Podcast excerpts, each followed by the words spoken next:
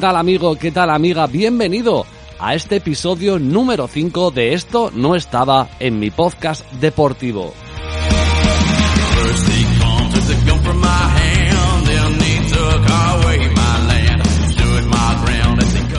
Como siempre, un podcast que como su propio nombre indica, intenta llevar el deporte a otros niveles. Si te gustan las curiosidades, si te gustan las anécdotas, si te gustan las historias del deporte, aquí lo vas a disfrutar.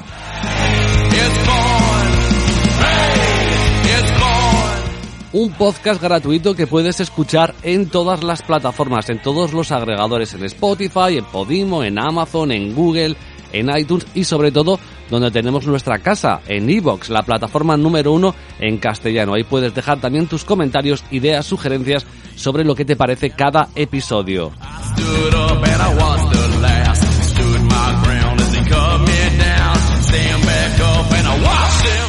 Está mal decirlo, pero no te pierdas el episodio del episodio de hoy porque está francamente bonito. Nos vamos a ir a tierras muy frías pero al contrario de lo que parece, vamos a contar historias muy, muy calientes. Así que lo dicho, bienvenido a este que es tu podcast, a este podcast no deportivo, sí deportivo, pero llamado Esto no estaba en mi podcast deportivo. Con Adrián Morales, por supuesto, el 50% de este podcast, y un servidor, el que te habla, tu amigo Channels. Bienvenido, bienvenida, comenzamos.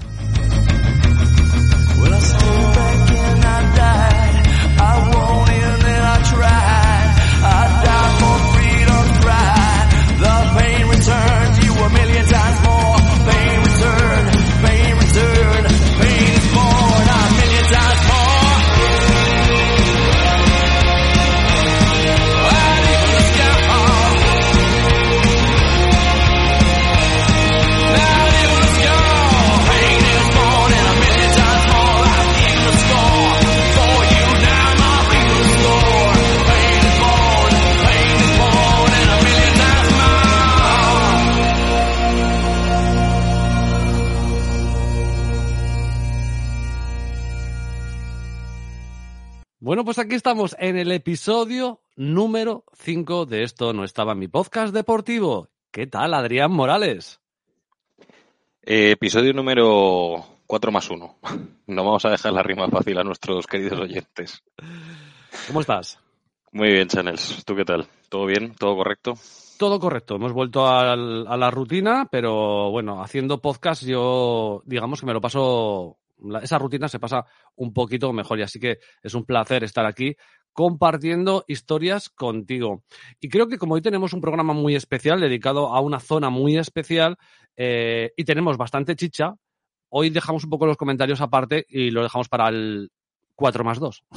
Que, sepáis que lo seguiremos eh, diciendo, por supuesto, que contamos con todos vosotros y recordamos la cuenta, arroba esto no estaba P de podcast, D de deportivo, arroba esto no estaba PD.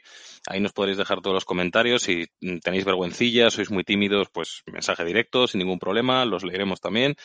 Eh, y si no, pues directamente en los muchos eh, tweets que ponemos, en las eh, muchas tonterías que tenemos en la cuenta, pues lo podéis poner por ahí. Nosotros os aseguramos que lo leeremos. También en ebooks, si nos dejáis en ebooks, en Spotify, lo mismo. Los traeremos para la próxima vez, pero ya nos metemos esta vez en harina. Mm. Hoy es un programa especial porque además, bueno, ya veréis o ya escucharéis, mejor dicho, eh, cómo se va desarrollando y qué sorpresas tenemos a lo largo del podcast de hoy. Pero sí que podemos decir, Adrián, y creo que no, tampoco rompemos ningún misterio, es que todo va a girar en torno, aunque va a haber cositas muy chulas, pero va a girar en torno a dos países, ¿no?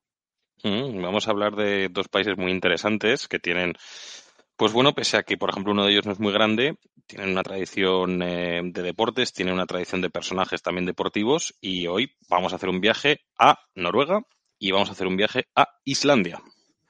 Perfecto. Mira, y como eh, siempre nos metemos en deportes quizá que son más eh, mayoritarios o más conocidos, creo que una de las personalidades eh, noruegas, y este es mi tema, con el que vamos a empezar ya, ya os aviso. Eh, bueno, voy a hacer, mira, hoy voy a hacer lo que hace Adrián. Le voy a preguntar, Adrián, ¿te gusta el ajedrez? A ver, no me, no me disgusta, me parece un deporte interesante. Eh, mensana incorpore sano, en este caso solo mensana a secas. Pero sí, a mí me, me gusta, sí. ¿Sabes jugar? Sé mover las piezas en el tablero, que no es Ya. poco, ¿eh? Es que, es que, a ver, jugar, siempre he tenido ese debate. Jugar para mí es el saber eh, cómo hacer jugadas defensivas, ofensivas, y bueno, a mí todo esto se me escapa porque no he entrenado nunca. Sé mover las piezas más o menos con una cierta racionalidad y ya está. Sí, bueno, pues entonces estamos empatados, ¿eh? Podríamos echar una... Es verdad que, que no sé por qué, en, en, mi generación, no sé si en la tuya, uh, yo, me enseñó mi padre a, a, jugar al ajedrez, también a otras más cosas de vicios. Mis padres están para esas cosas. Y, yo recuerdo de pequeño jugar mucho al ajedrez, y, incluso en el, colegio o incluso eh, con la familia. Es verdad que luego se pierde un poco esa, esa afición y yo hace años que no juego. Yo recuerdo estar de vacaciones estábamos un par de parejas cuando era muy jovencito y uno del, de, de, de las, del chico que iba con, con conmigo eh, era, ostras, jugador profesional de ajedrez. Mm. Me puse a jugar con él, hicimos una tanda. Tenías que ver a las novias aburridas, ¿sabes? Mientras nosotros jugábamos al ajedrez. Aquí, eh... ¿sabes? Ellas esperando que echarais un pulso, no sé, lo típico que hacen los machitos, ¿no? Y vosotros ahí debatiendo en, en, en, una partida de ajedrez sobre, mientras, eh, pues eso, hablabais sobre Kant, sobre Descartes, etcétera, ¿no? Sí. Bueno, pues empecé a jugar con él y la verdad es que eso, no sé si jugamos seis o siete partidas y recuerdo que más o menos cinco o seis fueron muy rápidas y me machacó y tal. Y hubo una en la que estuve a punto de ganarle. Eh, me faltó ese, no sé, yo creo que ese entrenamiento, ese punch que tienes un poco para cuando tienes a alguien ya medio derrotado que sabe jugar, decirle, ahora te, te, te mato, ¿no? Eh, pero vamos, que los, las pasó canutas y yo me acuerdo esa competitividad que, que, que, es de lo que vamos a hablar hoy aquí un poco también, ¿no? El, el genio competitivo. Eh, ostras, qué mala leche se le ponía. Una pasada. Era ingeniero también. En vuestros, en vuestros podcasts deportivos, amigos míos, vosotros tendréis la Universidad de la Calle, donde se va fútbol, boxeo, baloncesto ahí en las canchas de, de los barrios bajos de Illinois, pero aquí la, la, Universidad de la Calle, amigos míos, es el ajedrez. Del ajedrez. Es increíble. Sí, pues vamos a hablar de, un personaje que creo que ha trascendido también más allá del ajedrez, que creíamos que no lo iba a hacer. Cuando hablan de personalidades en el mundo del fútbol, nunca habrá un tal Maradona, no habrá otro Maradona, no habrá otro Rafa Nadal, no habrá otro tal. Pues eh, viene el tiempo para eh, ponernos en, en, situación, en lugar, ¿no? Y eso puede eh, decirse de Magnus Carlsen, que es un poco el personaje que vamos a hablar hoy. Y probablemente mucha gente que nos escuche no conozca a Magnus Carlsen, o sí, o haya oído, haya oído hablar de él, porque es todo un personaje que trasciende al ajedrez y que está considerado uno de los mejores, si no el mejor jugador ajedrez de todos los tiempos, eh, incluso por encima de esa época que vivimos algunos, eh, en esa eh, movida del ajedrez ruso, ¿no? Con Kasparov, con Karpov, uh -huh. pues Magnus Carlsen, noruego, pues es un tío que ha trascendido un poquito eh, el mundo del ajedrez lo primero por ser tan joven y lo segundo porque eh, rompe esa dinámica de jugadores más serios rusos y tal, ¿no? Y este tío es un poco, tú lo conoces, ¿no? Me imagino un poquito, uh, sí. es un poco, va de rockstar, ¿no? Sí, yo creo. A ver, un poquito rockstar. Eh, me parece que un vídeo que vi hace un, un tiempo, ¿no? Que creo que llegaba mm, tarde una partida, no sé si queriendo o sin querer, pero llegaba bastante tarde y dejaba mover a su rival, pues claro, evidentemente, tú mueves, le das al, temporizador, ¿no? Y el tiempo corre. Y le dejó tal, él llegó para 30 segundos o 20 segundos o tal, y aún así el tío le ganó, o sea, con una superioridad y una arrogancia supina, ¿no? Sí, de hecho hay un, hay un vídeo que lo podéis ver porque además lo están poniendo ahora, ahora contaremos un poco también por qué está sucediendo un poco esto del ajedrez y por qué se está tomando un poquito más de chicha. Eh, hay un vídeo viral que lo podéis ver en Twitter en el que este chaval, este Magnus Carlson, que ahora tiene 32 años, eh, hay una grabación con 13 años jugando contra Kasparov. Y uh -huh.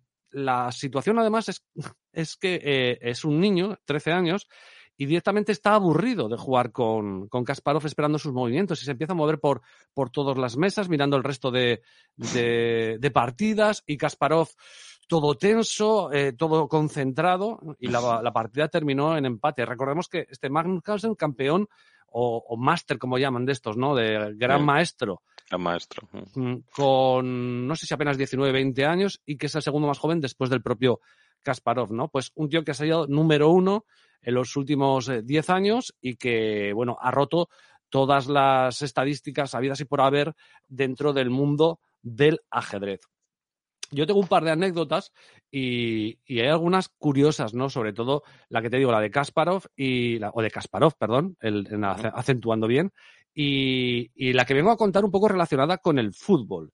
Yo no sé si tú eh, de Magnus Carlsen habías, de Magnus Carlsen, perdón, que le pronuncio Carlson, Carlsen, habías oído hablar alguna cosa más.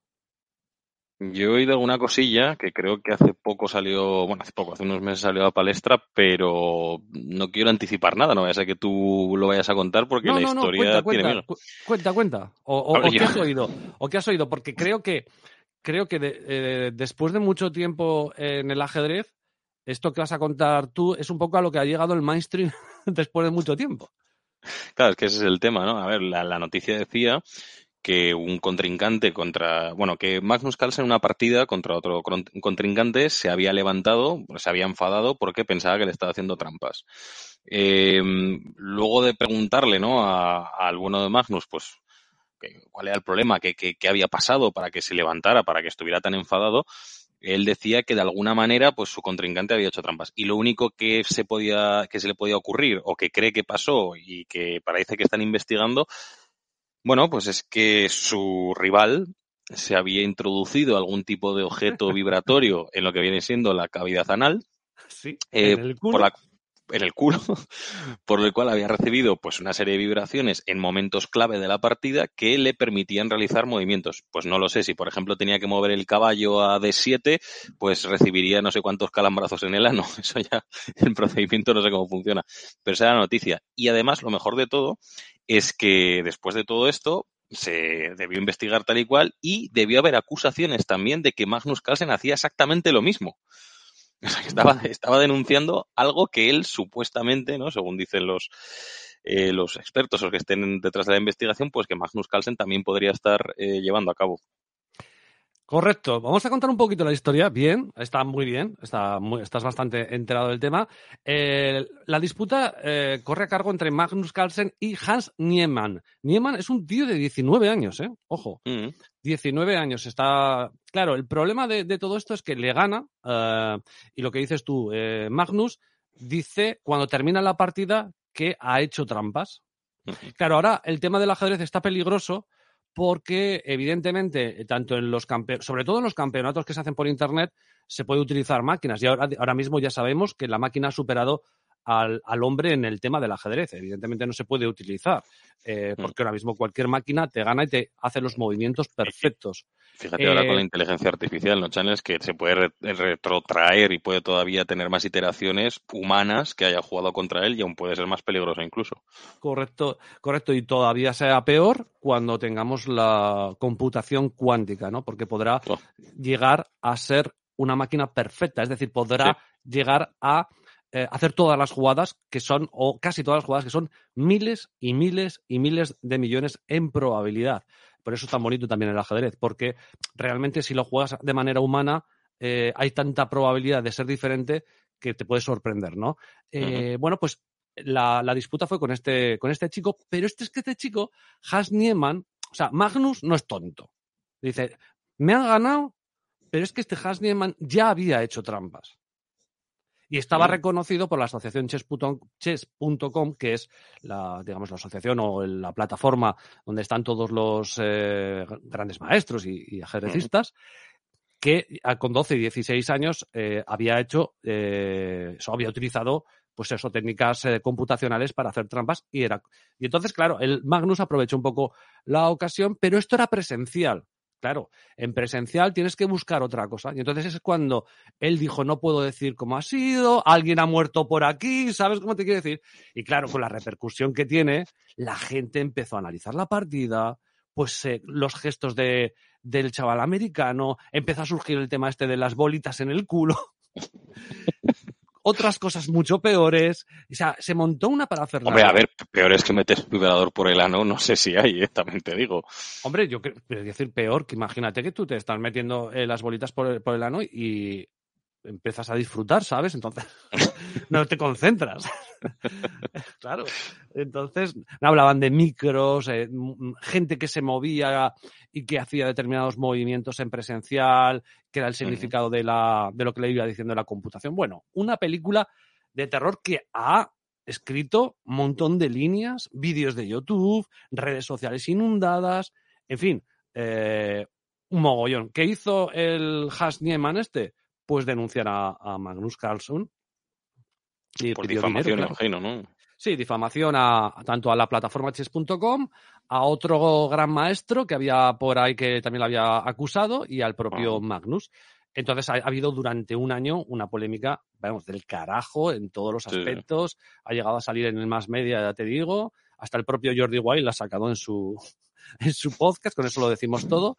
Y eh, nada, recientemente, hace un mes, eh, se ha resuelto la disputa y es que, bueno, parece ser que han llegado a un mutuo acuerdo, no sabemos si habrá dinero por medio, ¿vale? Eso no, no ha trascendido.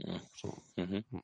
Y ahí parece ser que, bueno, han llegado a un acuerdo para que eh, esto se limpie. Eh, Magnus reconoce que le ganó sin trampas. De hecho, han estudiado mucho y chess.com ha llegado a la conclusión de que, de que es verdad que Hans Niemann hizo trampas en el pasado, pero que, no, que después de estudiar mucho el tema de, las, eh, de la presencial no encontraron ninguna ninguna objeción a su victoria, ¿no? Entonces Magnus ha dicho que bien, que no hay ningún problema, el otro ha dicho que vale, pues estupendo, somos tan amigos, a ver si nos volvemos a enfrentar, y esto ha sido hace, nada, hace cosa, cosa de, un mes. Y es verdad que lo que dices tú, que es un poco, tristemente, o, a lo mejor a veces es lo que, lo que necesita este mundillo para trascender un poquito y llegar al, al más media, ¿no? Y esta es una de las grandes anécdotas, ¿eh?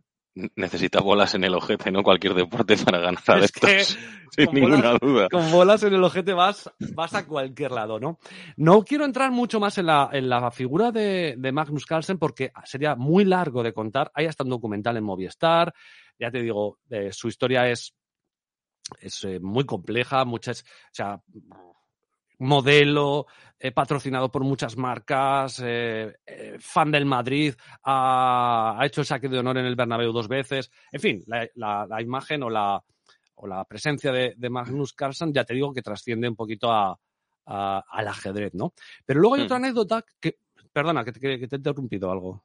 No, no, solamente estaba sintiendo que, es una figura, pues eso, que nos daría para hablar largo y tendido. Una hora, dos horas, largo y tendido, sí pero estoy seguro que hemos ido un poco con la más conocida, ¿no? Con la de las bolas en el ojete, que creo que es la gente que no, que no la conozca. La, pues, la más escatológica.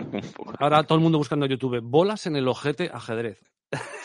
Tener, cuidado, eso te iba a decir, digo, sobre todo después de bolas en el ojete, poned ajedrez, porque como pongáis solamente bolas en el ojete, no nos hacemos responsables de.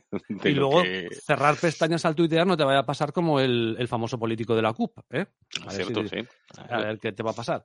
Eh, y esta es la más conocida, pero ahora vamos con una que va relacionada también con el fútbol, que es tanto, que es algo que nos gusta mucho, ¿no? Y es que resulta que eh, en el 2019, una cosa que trascendió de Magnus Carlsen es que, no sé si tú lo sabes, bueno, yo te pregunto, entiendo que juegos de la fantasy de fútbol y todo esto conoces, ¿no? Sí, alguna vez he jugado también, sí. Bueno, pues, eh, como bien sabrás, y si no te lo digo, él es noruego. En Noruega, eh, sobre todo los países escandinavos, la India, Australia y todo esto, evidentemente la liga que más siguen es la Premier. países escandinavos, coma, India y Australia, porque son como países escandinavos como la India, Australia. países escandinavos, eh, Suecia, Dinamarca, eh, Finlandia, Noruega. y, luego países, y luego países como, como la India o Australia, otros países diferentes, o Nueva Zelanda y mm. tal, pero que todo tienen, evidentemente, lo de la India, Australia viene por el tema de la Commonwealth y por la colonización y todo esto, ¿no? Pues la, liga que más siguen es la Premier League. Mm en Noruega es una pasada. Y entonces el, juego original de la Premier League es el Fantasy Premier League, que al que no lo conozca, le diré que nosotros aquí en el Team Challenge tenemos un podcast dedicado al Fantasy Premier League, donde hacemos ligas privadas y tal. Es una pasada, lo juegan 10 millones de personas en todo el mundo. Consiste eso en, elegir tu equipo, va puntuando, todo el mundo llevamos a Haaland, ¿entiendes? Ya que estamos hablando de Noruega, lo llevamos de capitán todos, entonces, eh, bueno, depende un poquito del resto de jugadores. Pero eh, la te digo, lo juega mucha gente y lo juega mucha gente famosa. Y entre ellos tienen una liga, o tenían, ahora no porque Magnus ya no está, pero tenían una liga privada los grandes maestros del ajedrez. Ah, mira. Ah, la encontré el otro día y están por ahí, ¿eh? Lo tengo, si alguien la quiere, la tengo, la tengo por ahí. O sea, la misma liga en la que juego yo, eh, la global, pues ellos están, no puedes mirarte. eh, y Magnus Carlsen jugaba. Y en el 2019 se hizo viral que era el número uno de la Fantasy Premier League. Onda. El número uno de más de 8 millones de personas. O sea, entonces, claro, saltó a las redes sociales. Y de hecho, si tú entras a la cuenta de Magnus Carlsen en ese 2019, añadió en su perfil, soy el número uno de la Fantasy Premier League. Y aún lo tiene. No lo quito porque debe ser un vago de cojones y se la suda, pero eh, lo puso. Y la anécdota, o sea, imagínate la competitividad de este tío, porque tiene que ser muy bueno y muy inteligente también para funcionar muy bien en el fantasy, que cuando llega ese año, cuando llega ese año, eh, la última jornada de la fantasy, él va cuarto. Él va cuarto, puede ganar la fantasy. Y ese día que juega en la Premier League, él tiene una partida con un chino. Mm. Y llama al chino y le dice, adelanta la partida cuatro horas, que yo tengo que ver la Premier League.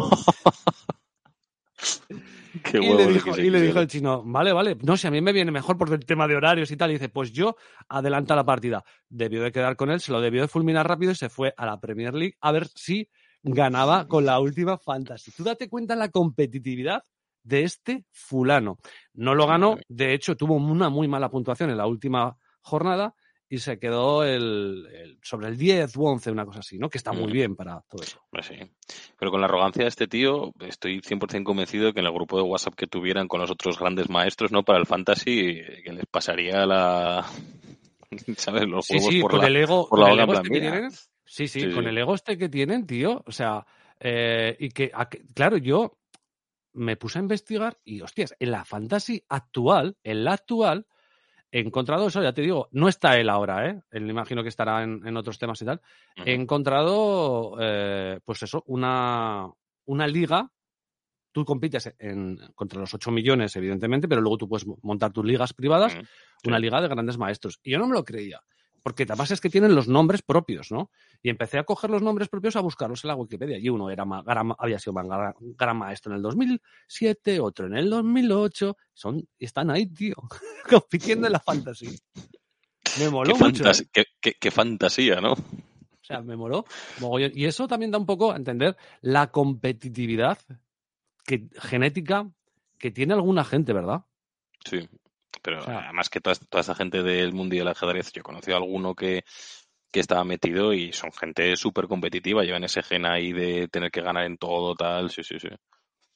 Es una pasada. Entonces, nada, me, me chocó mucho porque eh, nosotros estamos metidos muy de lleno en la fantasy y cuando salió eso de la fantasy, pues eso se hizo viral en todos los medios y, y digo, ostras, pues voy a comentarlo porque, bueno, él es fanático del fútbol, él es seguidor del Real Madrid y, y también de la Premier League porque, bueno, la mayoría, no hace mucho salía un, un top 20 de los que más eh, mejor estaban en, en la fantasy y tal y había mogollón de noruegos. ¿eh? No sé si es porque está Haaland o por qué, pero... No, normalmente pues como las como las ligas también son menos competitivas y eso, pues se buscan una que tenga más eh, tirón, más referencia y pues es- por ejemplo a mí eso me pasaba en, en, en Irlanda. Tú en Irlanda preguntabas a la gente allí, nadie te decía que era del Shelburne, nadie te decía que era del Bohemians, todos te decían, Ya. "Oye, a mí me gusta el Liverpool, el United, el como mucho el Celtic por el amor que, que se tienen, ¿no?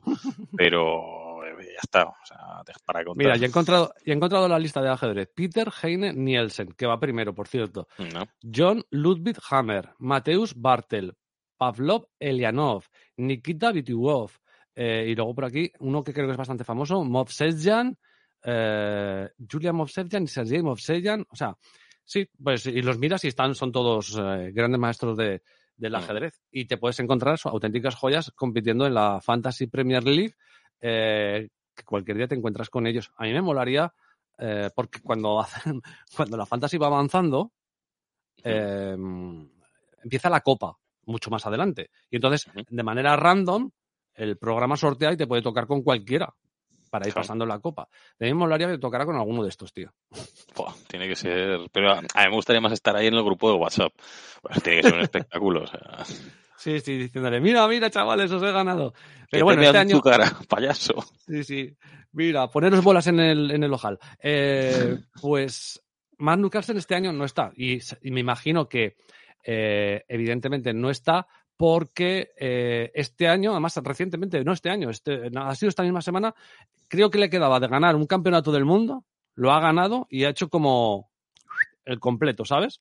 De hecho, ha puesto en Twitter ajedrez, en inglés, chess, y ha puesto Mm. un GIF que pone completed, completed, acabado. O sea, que es una máquina. vaya, vaya sobrado el tío.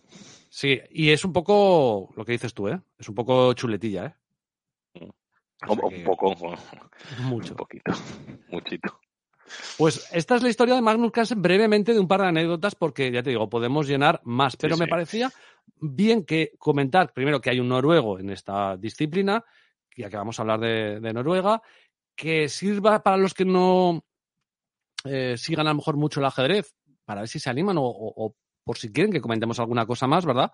De tanto de Magnus como de no sé, de historias pasadas, ¿no? Además ahora se ha puesto un poquito de, de moda con Gambito de Dama, no sé si has visto la serie en Netflix. Sí, vi la, vi la serie y me gustó muchísimo, que es una serie que recomendamos desde aquí también.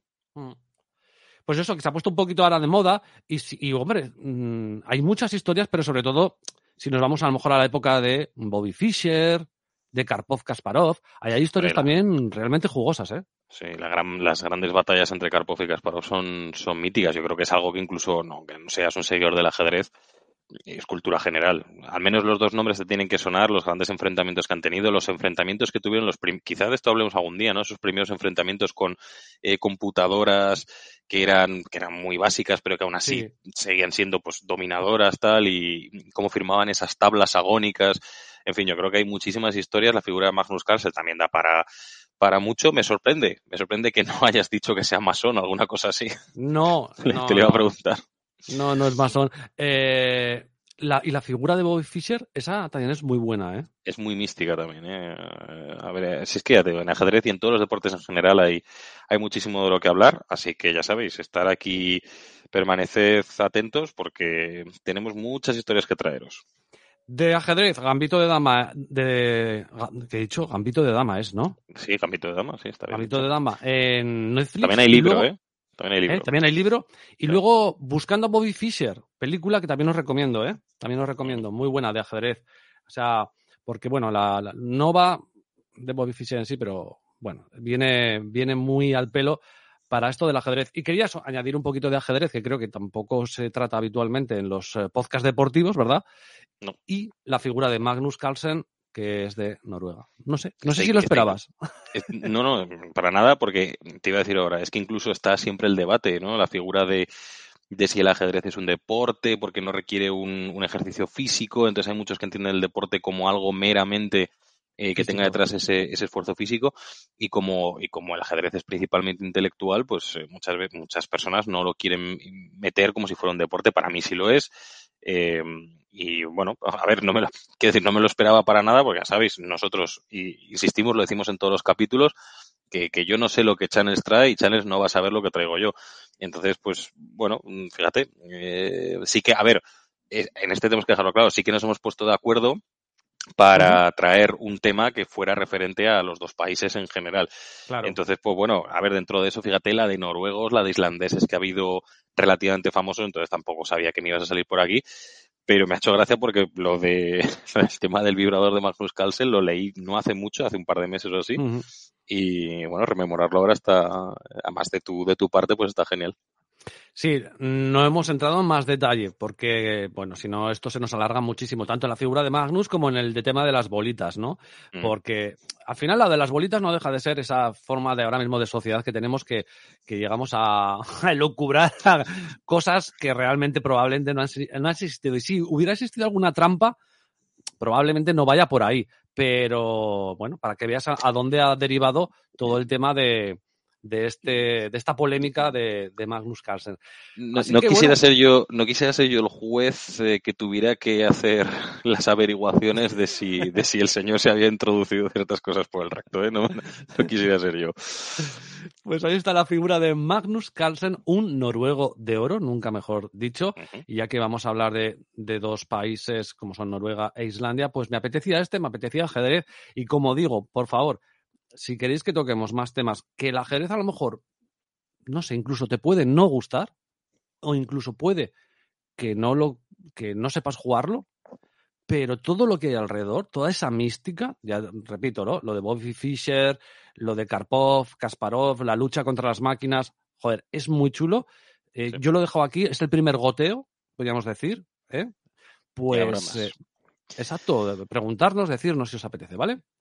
Bueno, vamos ahora con unas noticias, ¿te apetece? Cortitas, Venga. al pie. Enchufamos las noticias.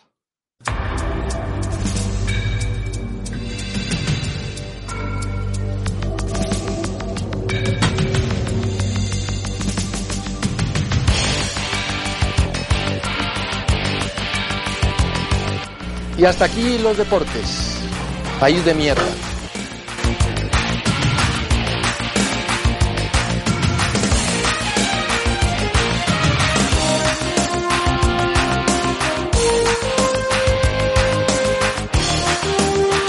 Bueno, pero, Acaban ¿pero esto qué es? ¿Pero esto qué es? Un entrenamiento que están haciendo ahora.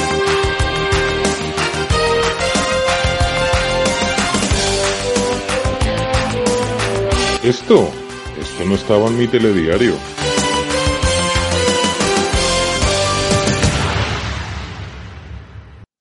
Pues ya que he hablado yo, te dejo a ti primero, Adrián, con las noticias. Muy bien, perfecto. Pues eh, vamos hoy con una noticia, porque ¿quién no ha soñado, no? Todos, a ver, mm, todos hemos jugado a fútbol, ¿no? Yo creo que incluso tú también, Channel, ¿sí? No de Sí, manera profesional, pero, pero bueno, pero, pero ahí, ahí hemos dado cuatro patadas, aunque sea en el colegio o en el parque debajo Sí. de nuestra casa, ¿no? Y todos hemos soñado, en nuestro caso, los dos somos del Real Zaragoza, y, y no me digas que tú no has soñado, yo de hecho lo he soñado de verdad, el, el ser jugador del Real Zaragoza y marcar un gol en la Romareda en este caso, ¿no? Todos lo hemos soñado. Bueno, pues ¿qué te parece si te digo que hay un chaval de 22 años en la República Checa que va a cumplir ese sueño? Anda. Un tío que eh, no ha jugado nunca fútbol. Bueno, su nombre, vamos a empezar por el nombre, se llama Martin Podjiaski. ¿Vale? Mm. Martin es un, es un checo que por una módica cantidad que su padre ha pagado, su padre pues es un tío con pasta, ha pagado, para ser más exactos, 500.000 coronas checas. No os asustéis, al cambio son 20.000 euros, precio asequible. Pues va a permitir que el chaval pueda jugar en tercera división de República Checa en el equipo del Fútbol Club, bueno, eh, Fútbol Club o como se diga en checo, Ustinat Laven, de la ciudad homónima. Eh, evidentemente, pues el chaval, eh, quiero decir, no tiene, de hecho, si, si veis fotos en internet, si lo buscáis, vais a ver que su forma física, pues no es, no es la más adecuada ni siquiera para practicar ningún tipo, ni ajedrez, ¿vale? O sea, no está ni para sentarse en una silla el chaval. Eh, y bueno, pues el chaval va a haber cumplido su sueño porque después de este pago, de hecho, hay, lo más cojonudo es que hay fotos del chaval con la camiseta como una presentación normal y corriente de, de, de un, de un futbolista, ¿no? Y sale ahí posando con la camiseta, tal, en una azotea de la ciudad. Me están viniendo muchas preguntas a la cabeza, tío. Tú, tú ahora te dejo que dispares, porque acabo ya. Es una Mm. noticia muy cortita. Simplemente, que igual esto responde a tu, a tu pregunta. Eh, el chaval único, pues cuando haya un partido mm, oficial, porque ya te digo, no va a ser un amistoso, va a ser partido oficial, al chaval, pues si el equipo va ganando 3-0, lo sacarán cuando queden 5 minutos, debutará, hará su debut, jugará y hará sus filigranas y se acabó. Es decir, el, club evidentemente cuenta con él, pero lo más gracioso del caso es que ha sido inscrito en, en la Liga Checa, es decir, que tiene, tiene ficha con el equipo y, a, y si el entrenador, lo típico que dicen los jugadores cuando llevan mucho tiempo sin jugar, ¿no? Si el entrenador cuenta conmigo, yo estoy disponible para el míster. Así que, eh, pues eso, a ver, ¿qué, ¿qué preguntas tienes? Cuéntame. Pues sí, las sabes, que hay, a veces nos hacemos preguntas Sí, sí, claro, y, sí. y las, y, las, y, las, y las noticias son lo que son y dan la información que son, que en la República Checa no estamos ahí metidos. Bueno, Eh, claro, a mí se me ocurre que esto sucede por dos, puede suceder por dos cosas, ¿no? Porque el chaval tiene una enfermedad terminal y hay que dejar de jugar. hombre, a ver, con, con la forma O- física que tiene, yo creo que poco tiempo le queda al chaval. Ahora acabamos, de, ahora acabamos de ser los dos bastante duros, pero bueno. Eh, o es un crowdfunding del, del club para recoger dinero o algo, macho. No, no, no, no. O sea, la- a ver, eh, de hecho el club eh, ha hecho unas declaraciones, incluso los aficionados, y han dicho que es una situación win-win. Es decir, el, el equipo gana dinero, el chaval pues juega cinco minutillos y ve eh, cumplido su sueño, y, y, pues es una situación de, de ganancias para los dos.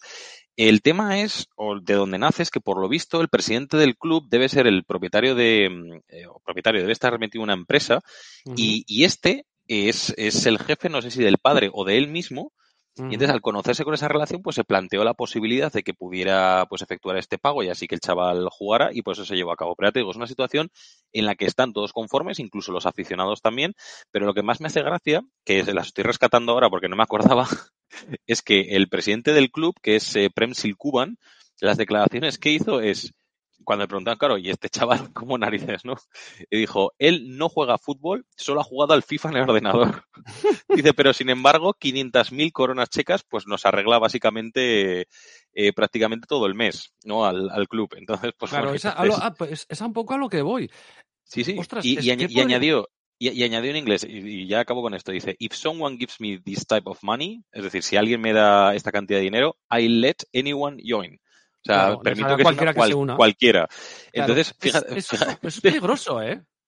O sea, hombre, que es, que es abres, peligroso. abres una puerta, pero incluso abres una puerta incluso para clubs. Hostias, no sé, como si. No sé, tú imagínate. Pero a ver, Chanel, esto, esto en segunda, no, en primera ya sucedió. ¿No te acuerdas que, que vinieron jugadores de Arabia Saudí que no sabían ni darle al balón y que Sí. estuvieron a, con, con, con equipos de tipo Villarreal, Levante, Getafe o algo así me suena también. Getafe también, pero muchos, muchísimos. Vinieron como 8 o 10 y cada uno un equipo. O sea que, a ver, no es la primera vez que se hace y estamos hablando de incluso que esto es tercera división de, de Chequia, pero es que estamos hablando de primera y segunda española. Hostia. Eh, sí, sí, abre una puerta un poquito, bueno, pero bueno, sí, sí, sí, vale. No quiero entrar en más polémica porque eso daría, daría para debate muy, muy, muy profundo y esto al final son noticias un poco telegráficas, ¿no? Pero está, Sí. está interesante. Dale tú a la tuya. Vale, yo te. Si te cuento y te digo. eh, Rafael Nadal, lo conoces, ¿no? Sí, jugador de golf, ¿no?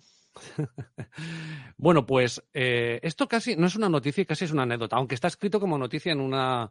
en una. en un periódico argentino. Uy. Resulta que hay un tenista de 14 años en Es que Argentina. resulta que hay, que, que hay un tenista, ¿no? De 14 años. Tendrás No, que, darle, que darle el, el titular, ¿no? Dale, boludo. La, pre- la, pre- la prensa deportiva son todos unos boludos. Que me, Marcelo rompe la- Bielsa. me, ro- me rompe las pelotas. Pues resulta que hay un chaval de, de 14 años jugando al tenis y que tiene bastante potencial y ha empezado a salir un poquito en los marcadores de, bueno, de, de torneos menores y claro, ha levantado polvareda porque ese chaval se llama, de 14 años, Rafael Nadal. No, no, no te creo. Sí, No sí. te creo. Y la historia es curiosa porque, porque son dos gemelos argentinos de 14 años. Y él se llama Rafael Nadal. Por favor, dime que el otro se llama Tony Nadal. ¡Sí! No, no, no, no te creo. ¡Sí, tío! Es buenísimo. No me digas que no es... Oh, o sea, Dios mío. es buenísimo, tío. Es brutal, brutal. O sea, es buenísimo. Pero, pero claro, los, ama- o sea, los, pero los padres, eso lo tienes que hacer aposta, ¿no? Sí. Bueno, la historia es un poco. Sí, sí, a ver. Resulta además que los bisabuelos del, del padre de, este, de estos dos chicos, que serían los tatarabuelos, entiendo yo, ¿no? Si es bisabuelo del padre, ojo, eran de Manacor. Para más Inri. Y atención, el chaval que se llama Rafael Nadal. Bueno, no sé si. Lo primero, vamos a contarlo. Rafael Nadal, para el que no lo sepa, eh, no estoy, no- es zurdo jugando al tenis, pero zurdo no, no natural. Para el que no lo sepa, estos son a lo mejor los, que seguimos más el tenis, pero bueno, es- sí que lo han comentado alguna vez. El, cuando Nadal juega al, al fútbol o a cualquier o a- coge los, mm, sus cubiertos, él es diestro pero él eh, entrenó y se hizo zurdo con, para jugar con, al tenis. Pues este chaval igual, tío. Ostras. Es zurdo no nato. O sea, quiere decir, juega con la zurda, pero eh, para jugar al fútbol o para hacer cualquier cosa en la vida real, es diestro, tío. Pero Yo digo, mucho, ¿esto ¿eh? cuántas posibilidades hay, tío? Madre mía. Madre mía. Entonces, bueno, parece ser que, que yo creo que, el padre dijo, mira, yo me, mi apellido Nadal, tengo dos gemelos, voy a montar la buena y, si, y los meto a jugar al tenis. Este chevite, eh, tengo que tomarla. Tengo que tomarla. eh, un- es un tren en la vida. Hay que tomarla. Y ojo, que no son malos, ¿eh? O sea, quiero decirte que los chavales ahora mismo están entre los 10 mejores de su región, ¿eh? Dentro de la edad, en Argentina, que Argentina es una, en Argentina es un deporte, eh, no es tan potente como, como el fútbol, pero bueno, han dado, bueno, Es un deporte, diríamos. Un deporte, diríamos, de potros. De potros, como Juan Martín del Potro, correcto. Eh. Ostras. imagínate este tío, aunque no llegue a ser el number one, que sea un, un 50, un 60, un 70, un 80, Da igual, y tengas ahí un. Rafael Nadal, tío.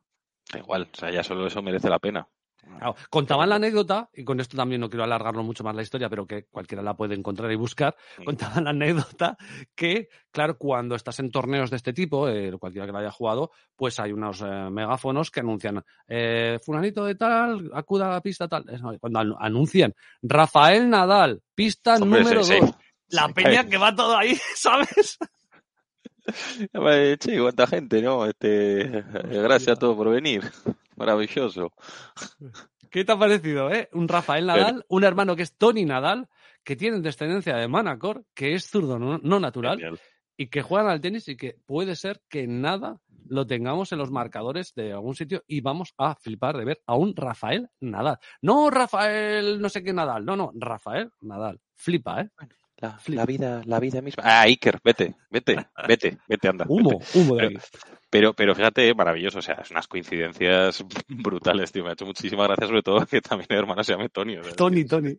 increíble. Este, el padre se llama, se llama Diego y es, es un cachondo. O sea, un cachondo. No, no, sí, ya, o sea. Pero bueno. Pues ahí está, la, ahí está la noticia. No sé si tienes alguna más o lo dejamos aquí. Nada, lo dejamos aquí ya, que, que hay que dosificar un poco las noticias, que hay muchas y muy buenas. Perfecto, pues lo dejamos aquí y comenzamos con el segundo tema que sobre todo viene de, de eso, de dos países, Noruega e Islandia. A ver por dónde me vas a llevar, que no sé absolutamente nada. Que tú, una poquita mía, algo sabías, una poquita, pero yo tuya no sé nada. Muy, Venga, muy poquito. muy poquito. Bueno, a ver, hace mucho, mucho tiempo que no me he ido por los, por las ramas futbolísticas. Me he ido con deportes raros. Hablamos en el anterior, ¿no? De, de Finlandia y demás. Pues ya es hora de volver un poquito al fútbol. Y además vamos al fútbol curioso, del bueno, de ese que, que nos da gustirrinín en este, en este podcast. Hoy te traigo un tema que yo el creo que te va a gustar. dices. El hemipléjico, efectivamente. Vale. O sea, como el, bueno, este sábado, voy a hacer aquí un, un pequeño inciso. Este sábado estuve viendo un partido de, de Regional Liga en Alemania, que es cuarta división, o sea, sería como nuestra segunda Sí. RFF, y madre del amor hermoso y de mi corazón. Y jugaba el primero contra el séptimo, algo así. Y el nivel era, pues, eh, en fin. En Tremendo, fin, ¿no? que, que menos mal que tenían salchicha y cerveza, porque si no, no sé qué hubiera hecho. Eh, Aún así que, a ver, aún así habría público, ¿no? Quiero decir, aún hay... do- dos mil personas, tío. Dos mil personas. Sí. A ver, también es una ciudad de ciento y poco mil habitantes, ¿eh? Entonces, Mm. a ver. Pero bueno, eh, cierro paréntesis. Hoy te voy a traer, Channels, un tema, yo creo, muy interesante. Finales de Copa imposibles.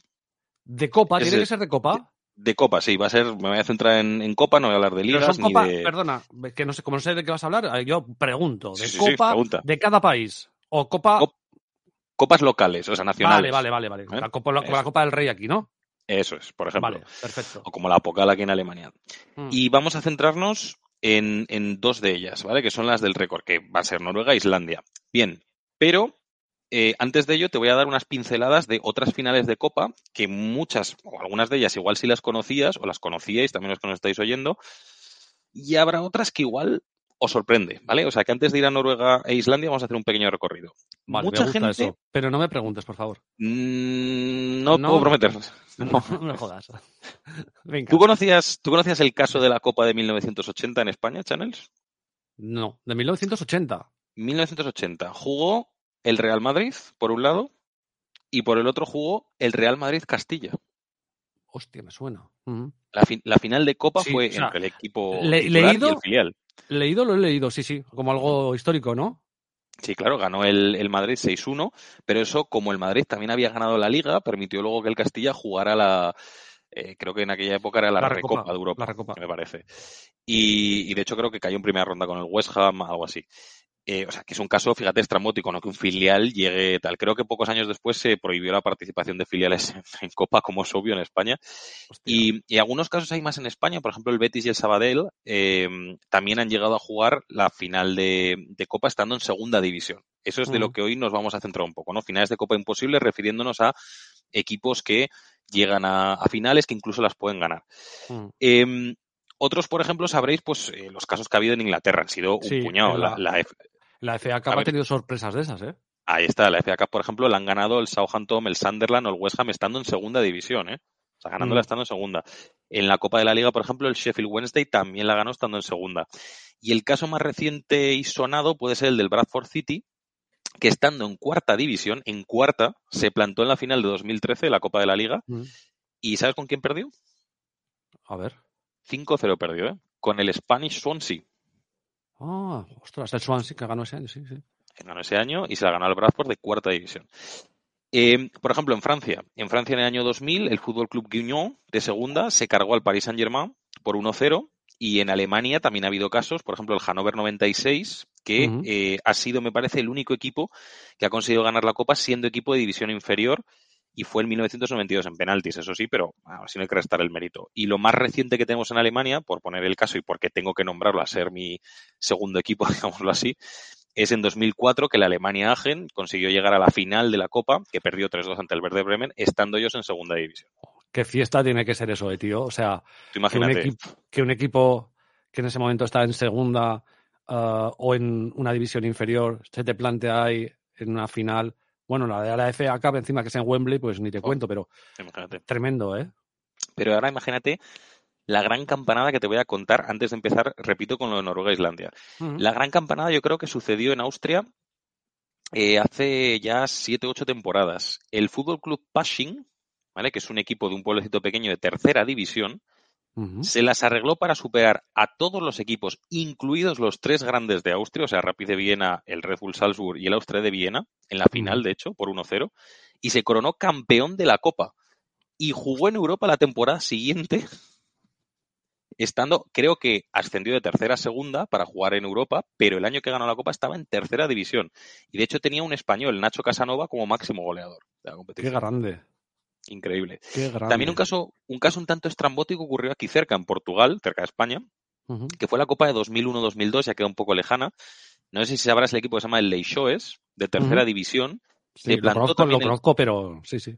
pues se plantó estando en tercera en la final y ahí cayó con el Sporting de Portugal, o sea, no consiguieron ganar. Pero al haber ganado el Sporting la liga, pues el Leixoes jugó competición europea desde, o sea, jugando desde tercera división y superaron una ronda incluso Qué en, buenos. en Europa, pero luego ya cayeron contra el PAOK de Salónica en la siguiente.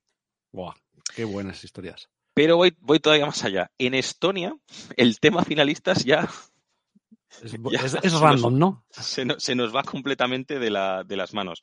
En la temporada 2013-2014, el, el mítico Levadia Tallinn, que es junto al Flora, los dos equipos grandes de, De Tallinn. de, de- de- bueno, de Estonia, sí, de Tallinn y Mm. por ende de Estonia, estos es- ganaron la, la Copa, pero es que al equipo al que se la ganaron en la final era un equipo de cuarta división, Ole. el Fútbol Club Santos Tartu. Es un equipo completamente, o sea, y ya segunda división en Estonia ya es amateur, pero imagínate cuarta división. O sea, ya Ostras, pues, Así eh, que- son muy, son muy buenos esos, ¿eh? esos son los antecedentes en los que te pongo. Y ahora ya vamos a lo que nos interesa, Noruega e Islandia. Entonces, vamos a viajar a Noruega y vamos a ver un caso más singular, parecido a estos que, que te he hablado. Vamos a viajar hasta la localidad de Ulsteinvik. No sé si te dirá algo, ¿no? Ulsteinvik. Poco, la verdad, ¿eh? Supongo que no.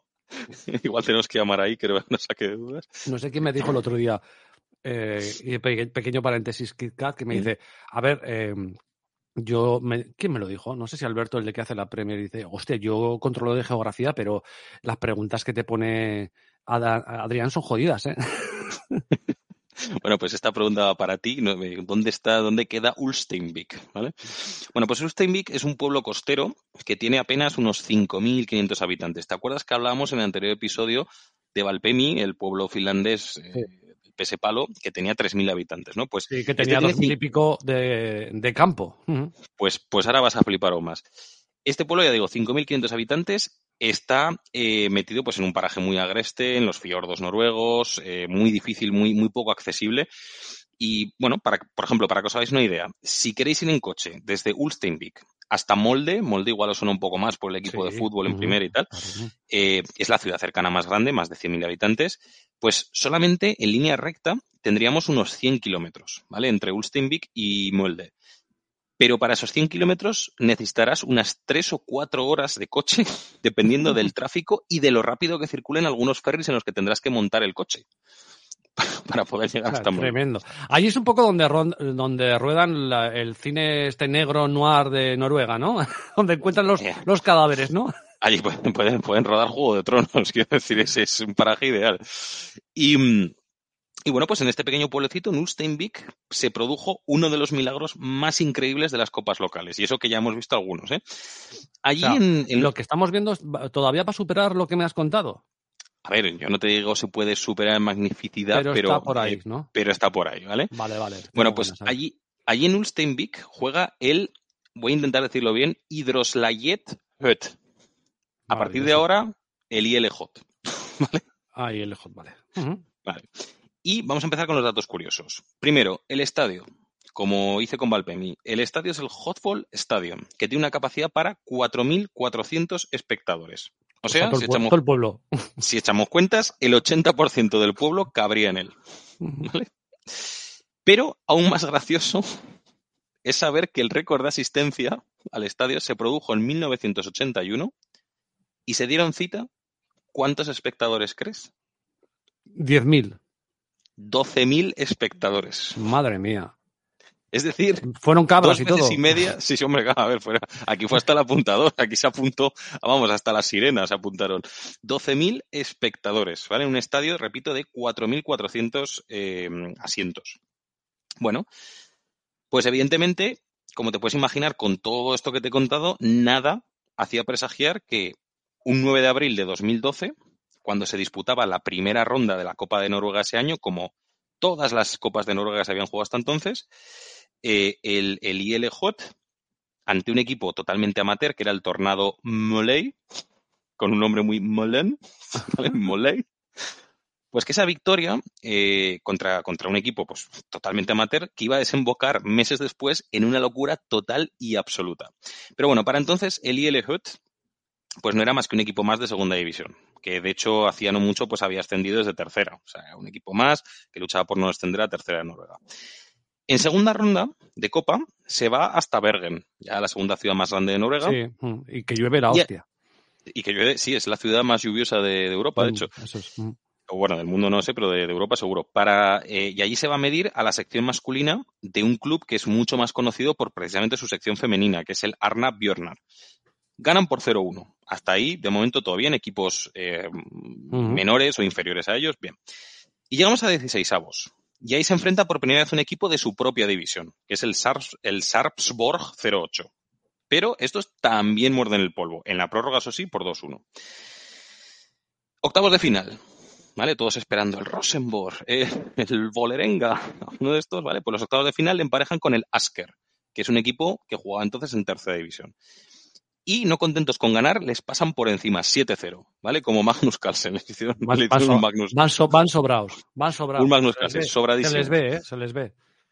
¿Y qué pasa? Que evidentemente, pues a, a partir de entonces ya solo se van a enfrentar a equipos de primera división. Llegan los cuartos de final, el Haugesund. Supongo que te, igual te suena. Sí, sí. el pero equipo sí. que tiene una, una gaviotilla en el escudo. Tal. Bueno, Mm. Después de un 2-2 en el tiempo reglamentario, sucumben en la tanda de penaltis. ¿Vale? Y con ello, el ILHUT se mete junto al Tromsø, el Molde y el Brann en semifinales. Esto ya empieza a tener tintes sorpresivos. ¿Y contra quién Ah, se ya, enfrenta? solo, ya, solo, ya solo esto era épico. Esto ya es, o sea, fíjate, para un, es- repetimos, un pueblo, Ulsteinvik, de 5.000, aproximadamente 5.000 habitantes, Mm. y ya se está plantando en semifinales, ¿vale? Mm. Bien, o sea, imaginaos, en España poníamos, cuando, cuando el Mirandés, por ejemplo, llegó a semifinales y aparecía un- un- una ciudad de 30.000 habitantes plantándose en todas unas semifinales de la Copa de España, Mm. pues imaginaos esto a la misma escala en Noruega, ¿no? Em, pues bueno, le toca al Bran, de esos tres que he nombrado, del Tromsø, el Molde y el Bran, le toca al Bran, y lo bueno es que le toca, como era el sorteo puro, y le toca en casa, le toca en el Hotball Stadium. A petarlo ahí. ¿Y qué pasa? Se presencia un lleno histórico en las gradas porque hubo más espectadores que habitantes tiene el pueblo. Es decir, hubo 6.261 personas, exactamente unas 600 personas más de lo que marca el censo. O sea, Pues que censo- el censo noruego no funciona bien, ¿eh? bueno, y lo- o los tornos del, del estadio tampoco funcionan bien. Em, la cosa es que con el ambientazo que había, que había en el estadio, el Bran se adelanta aún así, pero fíjate, tres goles, tres goles del IL Hut, que de hecho están en YouTube, podéis ver el, el resumen, lo pondremos en, en Twitter, con tres goles se planta en la gran final. Un equipo de, de un pueblo de 5.500 habitantes. O sea, fíjate, ya, para entonces la gesta era espectacular, pero es que quedaba la guinda del pastel. Yo estoy, yo estoy ya, o sea, no sé cómo decir. Queda la guinda del pastel. o sea, tengo la piel de gallina y tal. Yo el del Hood de toda la vida, que tendrás camiseta, me imagino. No, no, pero ya la estoy mirando para después de haber visto todo esto. estas- cosas ya, venga, venga. Y entonces estamos en la, en la joya final, ¿no? Uleval Stadion, conocido porque es el estadio donde suele jugar la selección noruega. ¿vale? Uleval Stadion de Oslo. Escenario de una final única, eso desde luego, e inigualable. Por un lado, el Tromsø, ¿vale? La ciudad más grande de Noruega, ubicada más septentrionalmente. Estamos hablando de que está por encima del círculo polar ártico. Para ir en no, coche. no fue, no fue ahí donde jugó hace poco Mourinho, la Roma. eh, no, eso fue con el, con el Bodo Glimt. ah, vale, vale, vale, sí, es cierto, Sí, perdón. que está un poquito más al sur, también está al norte, pero está más Sí, al sí, sí, sur. Vale, vale, vale. Bueno, para, para que te hagas una idea, para ir en coche hasta Oslo, desde Tromsø hasta Oslo, se necesitan 22 horas. Y Poco gran me parte. Y, poco me parece como Almeida, ¿no? Y, y- y además tienes que circular gran parte por Suecia, porque por Noruega te llevaría todavía más rato. Desde Ulsteinvik, aún así hay unas nada despreciables 8 horas en coche hasta Oslo, hasta la capital. Bueno, pues con todo, en el Uleval Stadion hay lleno 24.000 espectadores, se dieron cita. Comienza el partido, ¿vale?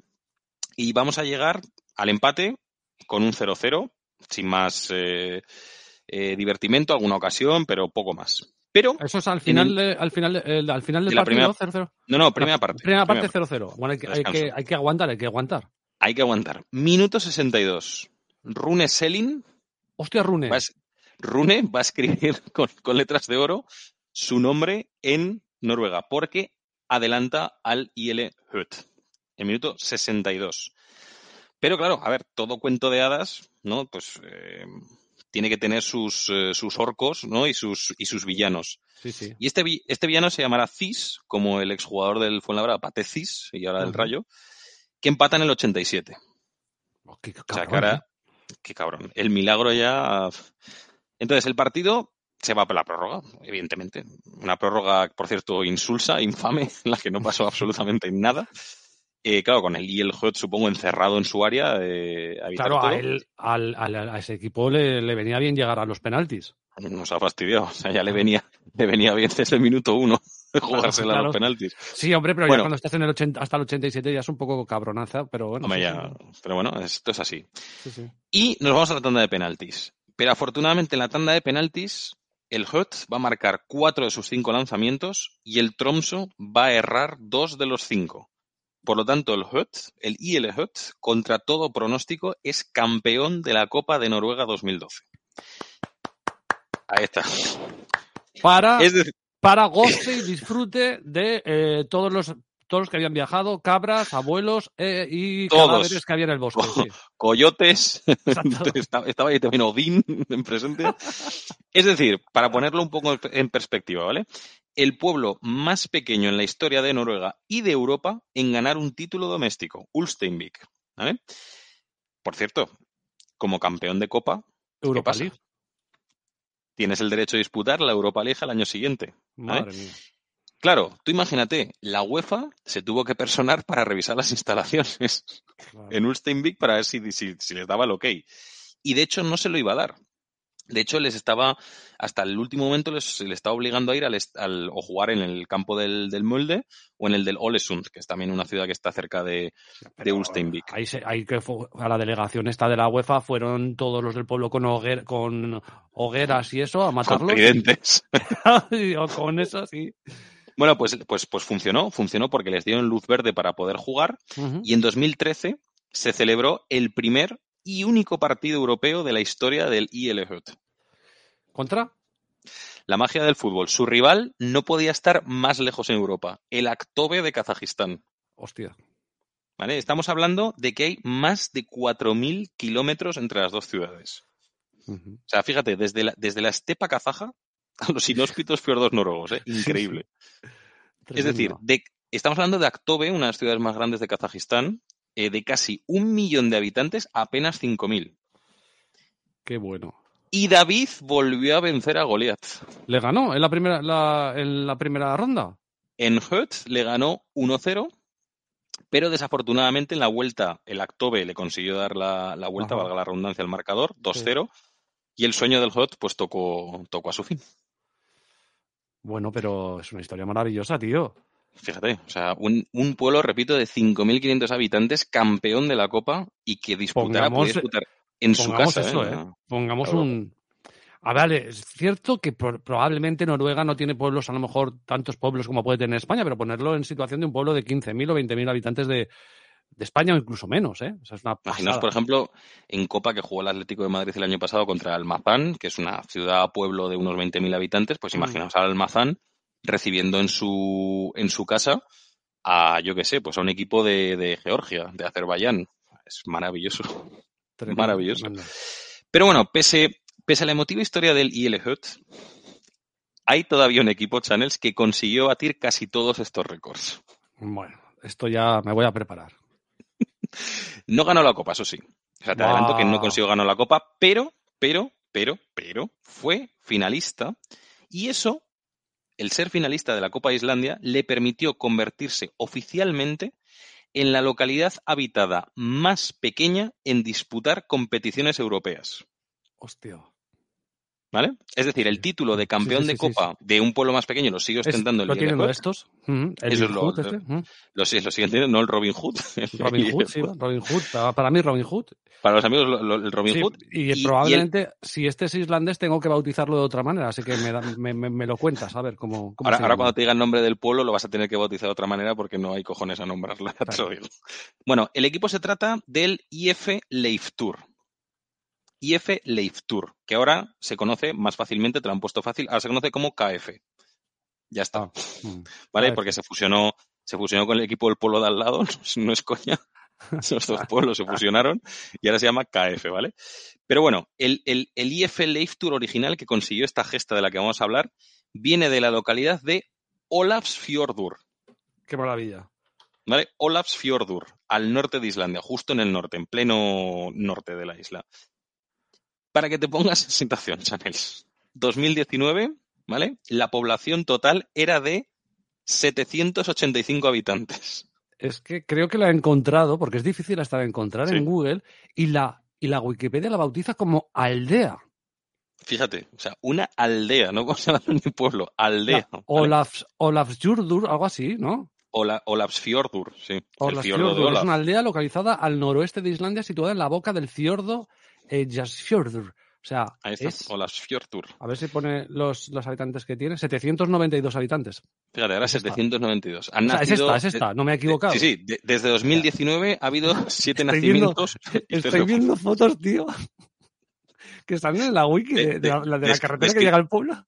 Descríbenos un poco para la gente que nos está oyendo y quizá no lo esté viendo, qué sea, es lo que estás viendo. Pues, o sea, es una carretera eh, desolada, donde no hay nada, solo se ven montañas nevadas, a la izquierda un fiordo, y es lo, el paraje más inhóspito que te puedas imaginar y echar a la cara. O sea, tremendo. Bueno, pues si eso O sea, te parece no sale el pueblo, sale. Digo, pues es que yo creo que no sale ni el pueblo, sale galería de fotos y no sale nada del pueblo, sale el fiordo, las montañas, es tremendo. A mí me costaría creer que siquiera tuviera una panadería o alguna cosa así. O sea, eso tiene que ser ya. 792, tío. 792 eh, ahora mismo, ¿vale? Pues su estadio, el Olasfjörðarfjörður, ¿vale? No sé si lo he dicho bien, perdona a todos los eh. islandeses que No no, creo- estén oyendo. No creo que tengamos miles de holandeses. No hay No creo. miles de holandeses en el mundo, van a estar escuchando. No los, en, el, en el pueblo no los hay. En el O sea, pueblo no. miles no hay. ¿Vale? ¿Te imaginas? Olafsfjör- Oye, Channels, Adrián, que vivo en Olasdur. ¿Qué Miles diciendo? Olasfjörður. Yo estoy escuchando, sería maravilloso. O sea, yo de verdad me, de verdad, o sea, Me toco. me maravilloso. Eh, bueno, pues su estadio el Olasfjörðarfjörður puede albergar a casi 2.000 personas. Hostia, pues es tremendo, ¿no? Hablamos que casi tres veces los habitantes del- de la aldea, en este caso. Bueno, pues el milagro ocurre en la Copa Islandia de 1998. ¿Vale? Vence al, eh, al Devil Tindastol por 0-5, después se carga por 2-4 al KVA y en cuartos de final se midió al todopoderoso Vikingur de primera división. Están en Sí. primera, de hecho siguen hoy en día, y le derrotó por 2-1. Recordamos que el Leiftur militaba en segunda división, ¿eh? no estaba en primera. O sea, no solo es que, que tenga el Mm. récord de ser el pueblo más famoso, sino que también estaba, seguía estando en segunda. Bueno, pues en semifinales se enfrenta al Grindavik, que también está en primera, y le vence a domicilio, o sea, fuera de casa, por 0-2. Y por lo tanto, tiene que disputar la, final contra el IBV, que es también uno de los equipos más famosos de Islandia. Juega en el Estadio Nacional de Islandia, donde se celebran todas las finales, y cae derrotado, como hemos dicho, por 2-0. No pudo ganar la Copa, desgraciadamente. Pero claro, al ganar el, IBV, la, la Liga Islandesa, ¿qué pasa? Que tuvo la oportunidad de disputar la UEFA y de convertirse así en el equipo de pueblo, del pueblo perdón, más pequeño en acceder a una competición europea. Tremendo, con 785 habitantes. Tú imagínate, la primera ronda, evidentemente, eh, cayó, eso huelga decirlo, pero es que sabes contra quién le, to- le tocó contra un histórico europeo. A ver, cuéntame. Ti- Tiene que viajar para allá, a un pueblo de 792 habitantes, el Anderlecht belga. Hostia, el Anderlecht es un clasicazo. Hombre, tuvo que ir el Anderlecht belga allí. Una fiesta, ¿eh? Tú imagínate. O Eh, sea, la fiesta del Anderlecht diciendo, o sea, te- salimos, salimos vivos de aquí. Madre de Dios. Bueno, pues eh, perdió 0-3 ahí en Islandia y luego en Bruselas, pues el Anderlecht le endosó un 6-1 y puso la, la eliminatoria pues 9-1, que fue el resultado global. Pero para la historia y para la posteridad quedará el, el Leiftir, el Leiftur, perdón, no Leiftir, Leiftur, quedará como el equipo de la villa más pequeña en haber podido disputar competiciones europeas. Ahí Qué maravilla. récord. Estoy. eh, tampoco sabe mucho en la Wikipedia, no te voy a destrozar nada, pero es que me partía la caja ahora mientras hablabas porque decía: los municipios de Olafsjordur, lo voy a decir mal, y Siglufjordur se fusionaron el 11 de junio del 2006 Ahí para formar uno llamado Ya.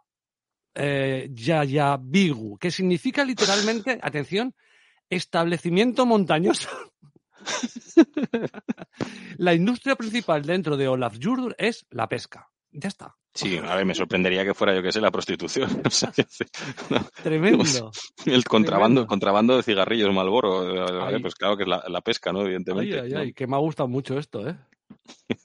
Que me ha Pues ya ves, y, mucho. y- y fíjate, pasa por encima las, eh, pues algunas historias como la de Leishoes, la de Estonia, por ejemplo, que si queréis que hablemos de ellas, que profundicemos, decídnoslo en los comentarios, decídnoslo en Twitter y podemos dedicarle un capítulo, pero hoy quería centrarme más en, en Noruega y en Islandia. Y a mí me encantan estas historias, pero aparte de porque sean desconocidas probablemente, o incluso que, la, que en su momento las vivieras pero las tengas olvidadas, porque seguro que, que se comentó pero se olvidaron, eh, es el poder, a mí- no sé, yo creo que a ti, a ti también te pasa y en ese aspecto eres como yo, ¿no? La maravilla del fútbol es esta. Claro. O sea, eh, Os, os quiero mucho a todos los que escuchéis y probablemente me odiéis por lo que diga, pero la maravilla no es CR7 en, en Arabia. Lo siento mucho. La maravilla del fútbol es que un- una puta aldea metida ahí en nieve con 700 y pico personas reciba en competición europea al Anderlecht, tío. Eh, El otro día tuve discusiones amargas en, en Twitter, ya, la- ya las vistes, porque por defender que el fútbol es de sus aficionados y que el fútbol tiene que permanecer siempre eh, puro y para todo el mundo. Es decir, el fútbol no pertenece a las élites, por mucho que Arabia Saudí, por mucho que, que ligas como la Premier, la propia liga, que no quiero menospreciar ninguna, que yo soy el primero que veo partidos de Champions y veo partidos de la Premier y veo partidos Nadie de la tiene liga. por qué decir nada que CR7 sea un grandísimo jugador y uno de los mejores del mundo. Y, Messi exactamente igual, pero, igual. pero no quita, pero no quita para decir pues que, que hay otro fútbol que, que, que es muchísimo menos eh, conocido y que nos deja historias, pues que nos, que nos pone la flor de, o sea, la piel a, a flor de, Hijo, ya, no, ya no sé ni lo que digo, tío. Sí, a flor de piel. El ap- pero, y además es que, joder, estos son. Nosotros, porque Islandia, Noruega, eh, España también muchísimo, no tenemos esa.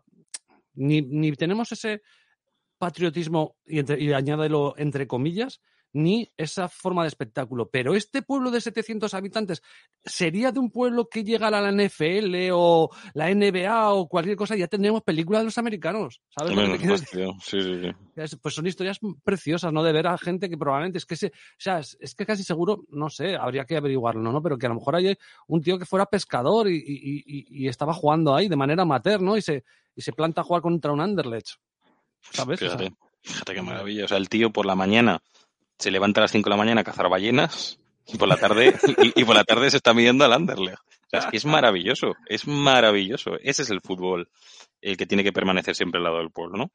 Me ha encantado, me han encantado las dos, la de Noruega, la de Islandia, por supuesto, todo lo que has hecho cogiendo un poquito ya lo más conocido del fútbol, que me parece fantástico, ¿no? Decirle a la gente, mira, también hay historias muy bonitas en el, en el fútbol mainstream, ¿no? Eh, Portugal, la FA Cup, etcétera y tal, que yo creo que conocemos más, pero nos hemos llegado a este punto donde veas que, bueno, y además, esa afición, ¿no? Joder.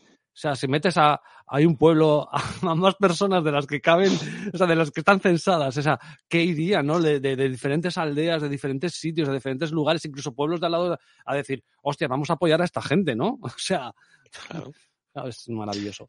Pues me ha encantado esta historia, así que mm, no sé qué decirte, que maravilloso, Adrián.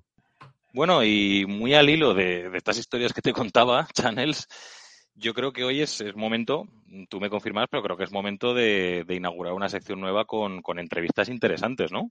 Sí, hoy es la primera entrevista eh, real que hacemos y que no hacemos de manera grotesca, es decir, que es una entrevista real y Adri nos va a presentar realmente a quién tenemos aquí y quién es. Venga.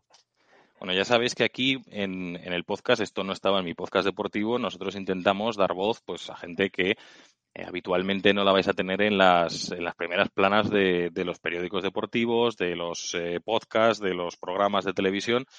Y hoy hemos querido traer a alguien que a mí me parece que tiene un perfil súper interesante y que encima viene a colación completa de lo que hemos estado hablando durante el programa. Y pues bueno, voy a dar una pequeña presentación y ya le dejaremos a él que nos, que nos salude. Él se llama Javi García, con este nombre tan, tan común. ¿no? Con, Pues con Javi García, con Javi García tienes a un millón de personas en España, ¿eh? Más o menos, aproximadamente. Entonces, a lo mejor hay que acotar un poco, ¿no? Y, y ver, y ver quién es el personaje que hoy nos visita. Pues bueno, Javi García es un futbolista, un futbolista que su carrera, a ver, tiene todavía 27 años, pero que su carrera principalmente la ha desarrollado en España, en primera RFF, segunda RFF, una antigua segunda B, tercera división, y que un buen día, pues le dio un tabardillo, ya nos explicará, y decidió, pues, hacer la maleta, irse a Islandia, irse después a Noruega. Hablaremos con él de todo ello.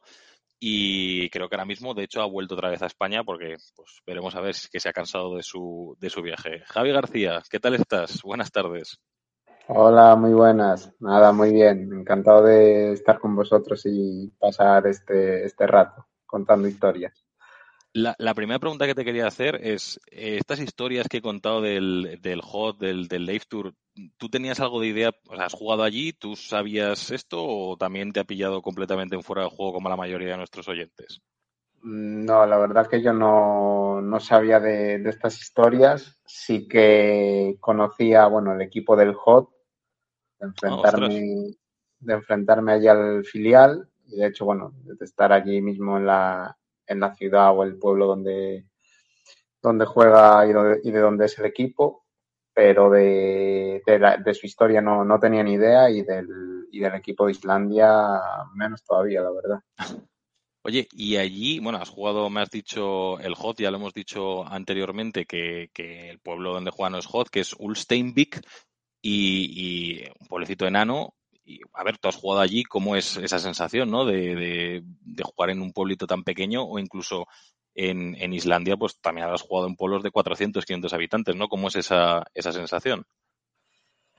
Bueno, pues eh, la verdad que mmm, mola porque al final son experiencias o son cosas que, que digamos que para mucha gente será así como algo random, ¿no? Pero bueno, eh, sí que, eh, por ejemplo, en Noruega, eh, este tipo de, de, pueblos y tal son, pues bueno, están así en la costa, son bastante bonitos, eh, tienen ahí sus fiordos y... Sus ovejas, bueno, ¿no?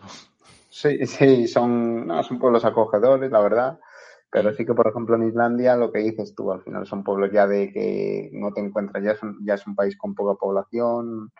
Entonces, ya si, si, por ejemplo, ya la capital tiene poca gente, pues si te vas a un pueblecito de estos, pues vamos, ahí todos son poco más que, más que vecinos, son familiares todos. Así que, sí.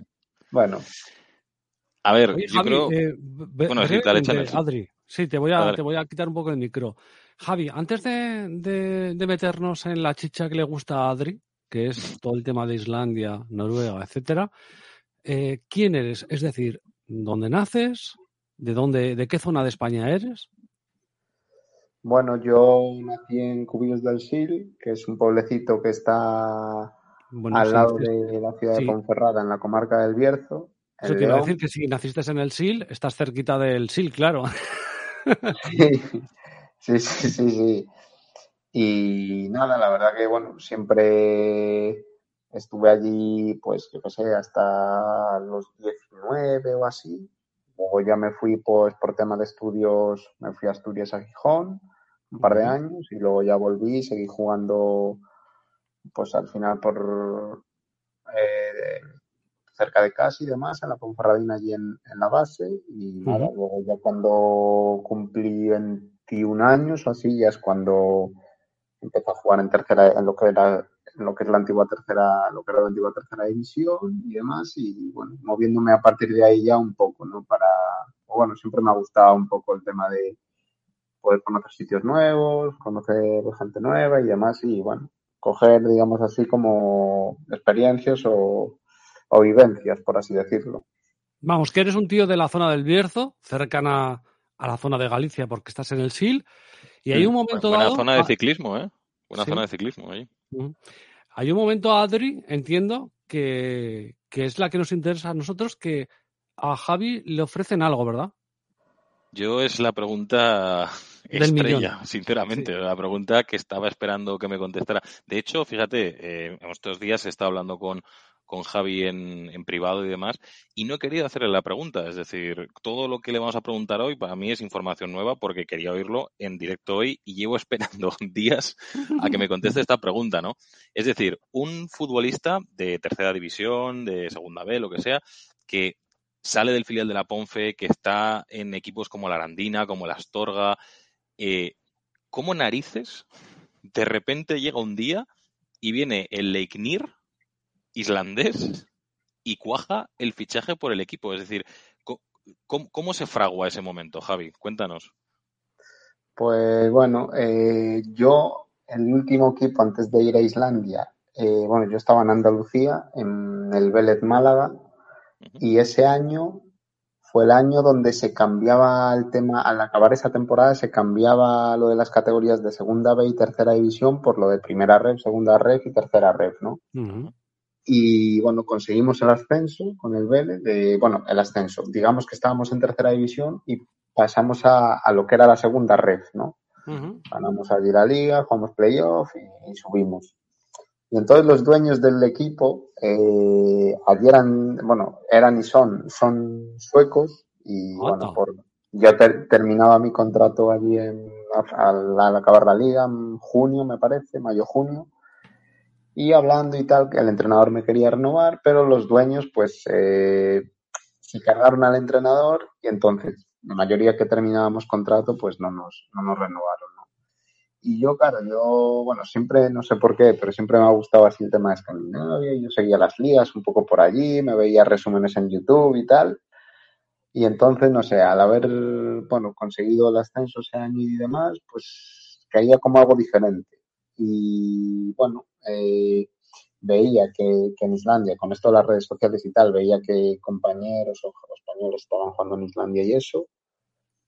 Y nada, a través de un contacto de un chico que, bueno, digamos que es representante o así de, jugadores, eh, pues le comenté mi, idea, que me gustaría salir fuera y demás, y era un chico que sí que movía mucha gente a Islandia, español. El chico es de, se llama Álvaro y es de, es de Badajoz, creo.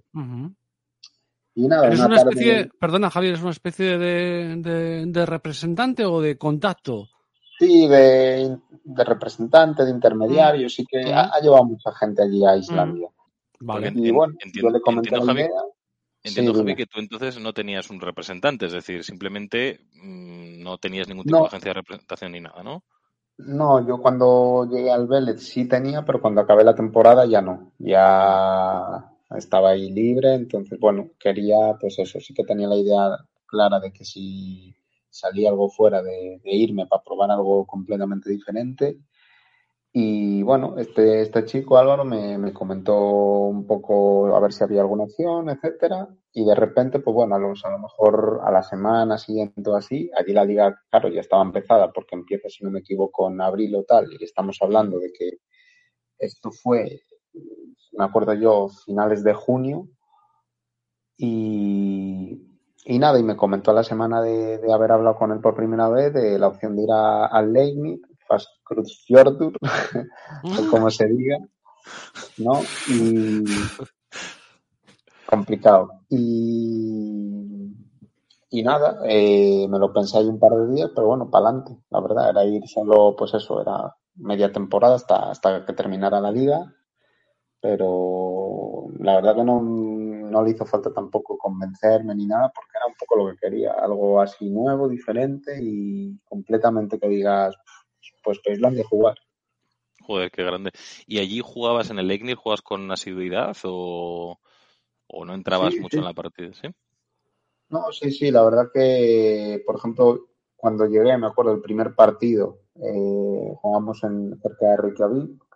Bueno, el primer partido, había entrenado dos días. Eh, y obviamente, pues bueno, empiezas en el banquillo, tal, salí la segunda parte y es verdad que bastante mal. Ahí eh, perdimos un partido al final 3-0, bueno, fuimos al siguiente partido en casa, lo mismo, suplentes en la segunda parte, ahí bastante mejor y a partir de ahí, no sé si quedaban 8 o 9 partidos, ya jugué, jugué todos de inicio y bastante bien, la verdad. Y allí en, Islandia, ¿cómo, es el fútbol finlandés? Un poco en cuanto a calidad, técnica, táctica, eh, ¿se nota mucho la diferencia? O sea, entiendo, el Leiknir estaba en, estaba en primera o en segunda en aquel entonces. No, no, nosotros estábamos en la tercera categoría. Ah, tercera incluso. Tercera categoría. Y, allí comparado, eso te iba a decir, que comparado con segunda RFF, por ejemplo, ¿cómo era el nivel? No, más, más, bajo, más bajo que Segunda Red, mucho más bajo. Allí hay, creo, si no me equivoco, son cinco divisiones. Nosotros es verdad que era un equipo que estaba en la segunda categoría del país y ese, el año que fui yo era un recién descendido a tercera categoría. El objetivo de a principio de temporada para ese equipo era subir, pero yo cuando llegué estábamos peleando por no bajar a la cuarta categoría. Pues, entonces, entonces bueno, el, el, el, nivel, a ver, sí que te encuentras gente pues con condiciones, sobre todo físicamente muy buenas, incluso alguna gente técnicamente también muy bien, porque, bueno, eh, al final si tienes talento y demás, pues bueno, aunque seas de un país a lo mejor con, donde el fútbol no es tan reconocido tal, al final siempre hay gente con talento. Así que es verdad que a mí en estos países lo que más veo que les cuesta es el tema táctico porque no tienen la misma la misma cultura de fútbol que podemos tener aquí en España o en países punteros de Europa. Entonces es un poco más diferencia El tema táctico es eh, y luego también pues bueno lo puedes ver incluso ya en entrenamientos cuando haces ciertos ejercicios que también se practican en España que tácticamente es mucho más eh, la gente se descoloca mucho mucho más, pues es un poco el fútbol así más de más de, sí, de transiciones y así. Pero dime, dime. No, dime, te, te, iba a decir, cuéntanos alguna anécdota, ¿no? De, de allí de Islandia, no sé, yo que sé, que tuvieras que jugar un partido contra un par de cabras o alguna cosa, o yo que sé, o que, o que, tu, que, tu compañero de equipo pues eh, se levantara para pescar allí en los fiordos islandeses y luego fuera entrenado. Claro, porque esa, esa, esa, es una opción, ¿no, Javier? Es decir, si aquí en, en Segunda B, antiguamente, eh, había veces que, o incluso en, tercera, que tienes que compaginar un poco la profesión con el fútbol. Ahí en Islandia, si todavía es algo un poquito pues menor, me imagino que la mayoría de tus compañeros trabajarían, ¿no? No, no, y, yo también, incluso. Allí el fútbol, salvo en primera, sobre todo en primera para extranjeros, incluso te diría que en segunda muchos extranjeros que se van, eh, los clubes le ofrecen, aparte de su, un salario, un dinero a la hora de jugar, eh, por jugar, también te ofrecen un trabajo. Pero te diría que la mayoría de clubes. O sea, nadie de, allí. ¿De qué trabajabas, Javier? ¿Esquilando cabras? o de, allí trabajaba con otros dos españoles de jardinero. ¿De jardinero? ¿De jardinero, ¿De jardinero, digamos, del Estado o jardinero de, de privado de que no, jardinero, para, para el pueblo allí donde vivíamos. Digamos que, por ejemplo, había luego chavalitos de 18 años tal de, de allí del pueblo que trabajaban en verano, pues lo típico, para sacarse un dinero eh, estaban de vacaciones del instituto o lo que sea y para sacar su dinero pues trabajaban, pues nosotros nos, nos metían allí, incluso el presidente del equipo era tenía bastante poder ahí en una piscifactoría, eh, porque nuestro pueblo, bueno, al final allí todos los, los, los, pueblos y la capital y demás está todo al borde de la isla y con el mar. Entonces tenía una piscifactoría y algún jugador también lo metía allí a, trabajar, ¿no?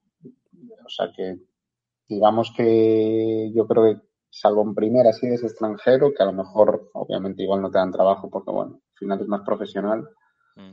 el resto de categorías te dan trabajo al 100%. Pero podría ser que Javi eh, pasara el césped y luego se pusiera las botas para pisar el césped y saltar al, al campo. Podría ser, ¿eh? no sé. No porque nuestro campo era indoor, pero si no, ya te digo ah, yo que seguro que nos tocaría. Hay una cosa que, que Adrián, Adrián quería sobre todo comentar, ¿no? Eh, creo que va a colación de esto con el tema de, de la vida, ¿no? Del salario, ¿verdad? A ver, es la pregunta estrella que yo creo que también muchos, muchos oyentes están preguntando y más después de lo que nos acaba de contar Javi. Esto es pregunta tipo la resistencia absoluta. ¿eh? ¿eh? no quiero particularizar en ti porque no, no, queremos tampoco que nos deis datos personales, pero un jugador del Leiknir, ¿vale? En, en, segunda, en tercera división de Islandia, ¿cuál es el salario que puede recibir del club, más o menos? Así, grosso modo. No hace falta, ya te digo, que particularices en tu caso. Si juntamos, si juntamos todo con trabajo, porque al fin y al cabo eh, digamos que la oferta así que te dan es eso, jugar más, más el trabajo. Entonces, yo te diría que 2.200, 2.400. Euros, o sea, todo, todo junto. Sí, sí, sí, euros. ¿Y eso, eso da en Islandia para, porque Islandia es un país, bueno, para los que no lo sepáis, a ver, yo es uno de los pocos países de Europa en los que no he estado, pero sí conozco gente que ha estado.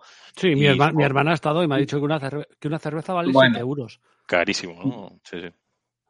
Y miento porque, claro, eh, yo estoy poniendo ejemplos de mío y de compañeros que estaban conmigo, que al final nuestro trabajo era media jornada, entonces jornada completa pues era más.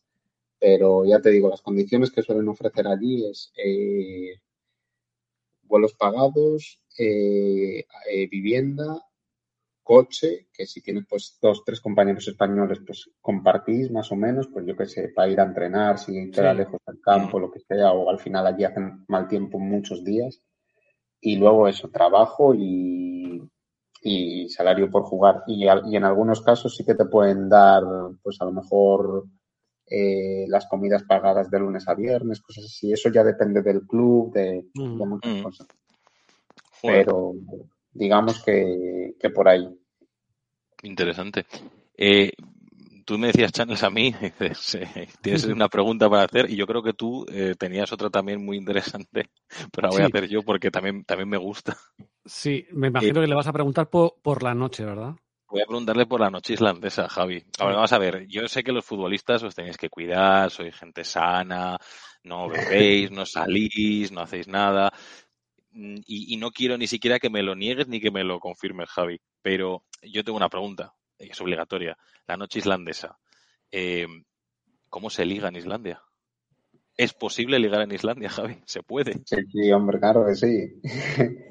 yo te digo, yo, yo, bueno, claro, allí el pueblo donde vivía yo, para salir no teníamos, pero sí que solo salí una vez en, en la capital, en Reykjavik, y, y la verdad que muy bien. O sea, había, bueno, claro, es el sitio donde mejor te lo puedes pasar de todo, de todo el país. A ver, yo os lo voy a traducir por si no lo estáis entendiendo. Javi fue un día a Reykjavik y triunfó. salió, salió no, la, pregunta, la, pregunta, es, Javi, tú como, como español eh, tenías una especie de, no sé cómo decírtelo, ¿no? Como especie de aura por ser un poquito eh, de fuera de Islandia. Exótico. Sí, a ver, al final cuando un español va a un país de estos, incluso ya no solo España, sino diría país de Escandinavia o así, a ellos les encanta España. O sea, entonces ahí ya punto, punto positivo, siempre. y no, la, la, la, noche, a ver, pues eh, hay buenos sitios, o sea, hay buenos sitios para salir y demás. Lo único que, bueno, a diferencia con, con España, pues que los pubs o discotecas cierran antes. Eh, y bueno, luego el tema de, de, lo que viene a ser alcohol y eso, pues, al final pues son países mucho más caros, donde las tasas hay que pagar una serie de, de impuestos y, y la verdad que te deja, te dejas buen dinero a la hora de salir, pero, pero por el resto, por el resto, muy bien la verdad. Ya, ya, ya, sabéis, niños, si vais a Islandia, botellón que te crió. si vais a Islandia, preguntar por un tal García, que es un niño que ha nacido por ahí de, de Reykjavik.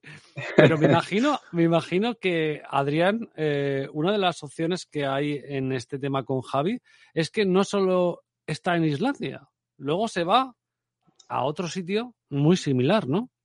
a mí me, llamó mucho la atención y va a ser mi primera pregunta. Eh, evidentemente, cuando, cuando supe de Javi, pues luego me informé un poquito lo que pude y una página a la que recurro siempre es Transfermarkt. Para mí es una, una referencia y pues te da información bastante interesante de muchísimos jugadores, ¿no? Y en el caso de Javi me sorprendió mucho que cuando abandona Islandia se fue a Noruega, al Elverum, que creo que estaba en tercera división, ahora me corregirá si no Javi, y, en Transfermar pone que el Elverum pagó 10.000 euros por, por él, por Javi. Entonces, eh, tenemos aquí el protagonista. ¿Nos puedes confirmar o desmentir si, si el club pagó 10.000 euros por ti, Javi? Nada, desmentir, desmentir. eh, no, lo que, lo que pone la eh, Transfermar es un poco lo que se supone que vale el jugador. En, al final, cada, digamos que cada temporada el jugador tiene un valor y, se supone que bueno que es lo que vale el jugador en ese momento y tal pero no no además eh, yo en Islandia terminé terminé allí. Y como dije antes que siempre me no sé lo, los países nórdicos Escandinavia siempre me, me, llamó mucho la atención que lo que quería era intentar probar en un país más más grande. Y la verdad que se me metía se me metió en la cabeza de primera siempre Suecia pero bueno, acabé en Noruega, que está ahí pegado. Sí, sí, sí. Y hay, hay mucho cambio con respecto al fútbol islandés y el noruego, porque al final jugaste en los dos en tercera, en lo que sería la tercera división, el tercer escalón, ¿no? ¿Hay, hay muchísima diferencia entre los dos países? Mm, sí, la verdad que, a ver, sí que les veo muchas más similitudes en cuanto a tema lo que digo. Al final, físicamente, gente fuerte eh, y luego tácticamente también es lo que digo, si lo comparas, por ejemplo, con España, pues digamos que eh, más descontrol y más tal, pero sí que han, hay más nivel, al final es un país pues con más población, más jugadores, más por más donde elegir, por así decir, entre comillas, aunque no deja de ser el fútbol, yo creo en estos países no, eh, no es el deporte que más se practica, así que en Noruega claro. pues ya tiene, tiene mucha afición, pero no es el, el deporte, digamos, en estos países. Mm. Se me ha olvidado decir, bueno, una pequeña introducción de el Verum, porque mucha gente dirá, ¿qué narices es eso? Bueno, el Verum es, es una ciudad que está al norte de Oslo, no muy al norte, no sé cuántos, cuántos kilómetros habrá más o menos, eh, Javi, de Oslo a el Verum. Ciento y, ciento y algo, no recuerdo, sí que en bus era una hora y cincuenta minutos, una cosa así, una hora y 40 minutos o 35 minutos en coche. Sí, do, dos horitas más o menos en coche y es una población que tiene, eh, esto ya doy datos de, de nuestra querida Wikipedia, aproximadamente unos 22.000 habitantes. Eh, entonces, bueno, pues eh, allí en Noruega, eh, Javi, llegas allí, supongo que después de haber vivido esa primera experiencia en Islandia y, y a ver, que antes te lo he preguntado en Islandia, pero me vale también para Noruega. Cuéntanos alguna anécdota, no sé, algo gracioso o algo curioso que te pasa en Islandia, Noruega, jugando, no sé, algo que se te, que se te ocurra o se te venga a la mente. Pues yo, por ejemplo, en Islandia recuerdo, eh, bueno, los viajes, muchos partidos fuera de casa los jugábamos en Reykjavik y viajábamos en avionetas, ¿no? Eh, pues, Ostras, en avionetas. sí, lo típico, porque al final nosotros estábamos al este del país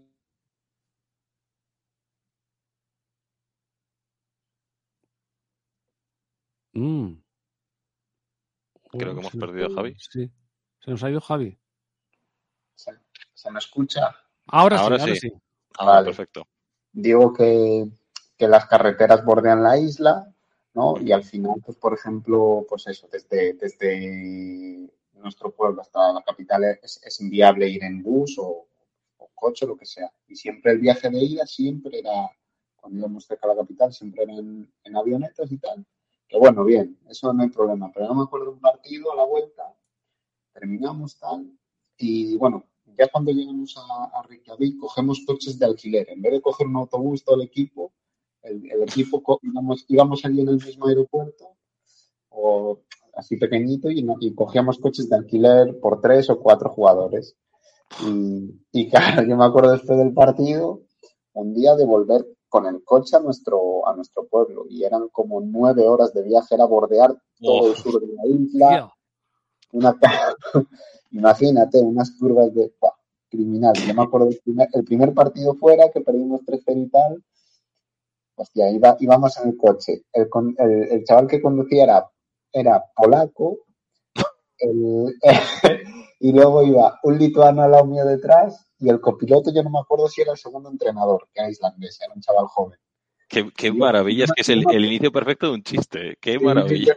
Es que es lo que me acuerdo. Yo me acuerdo, digo, cuando estaba ahí tal, estaba con el WhatsApp, digo, madre mía, si lo cuento esto a alguien, parecemos un chiste aquí, tío. Increíble. Y bueno, el, el lituano se, se bebió durante el viaje igual seis cervezas, bueno, espectáculo. Llegamos a casa reventados. Pero la verdad que son cosas eso, que te vas a acordar siempre porque fue de este tipo de anécdotas. Sí, porque Javier, eh, una cuestión, aunque tú eres del Bierzo, que es del norte de España, que siempre hace un poquito peor de tiempo y tal, me imagino que la sensación, me imagino que de estar en Islandia y Noruega, que para el que no lo sepa en el podcast, pues que hay unas, eh, unas temporadas, un, un tiempo, un bastante, en el que eh, no hay noche, ¿no? Sí, yo en Islandia, a ver, es verdad que fui en verano, pero en Noruega el invierno duro, duro. Y estamos hablando de un sitio que, que al final está cerca de Oslo, más cerca del sur, o sea que no me quiero imaginar lo que es el norte del país. En Tromso. ¿no? Como, como tiene que ser al norte. Sí. O, o mismo Islandia en invierno, uf, tiene que ser eso, cuidado. Y allí en, en Noruega, Javi, entiendo, el sueldo era muy diferente, o sea, no hace falta que digas una cifra, pero era muy diferente con respecto a Islandia. ¿Tenías que trabajar también en, en el Verum o ya podías vivir un poco como futbolista?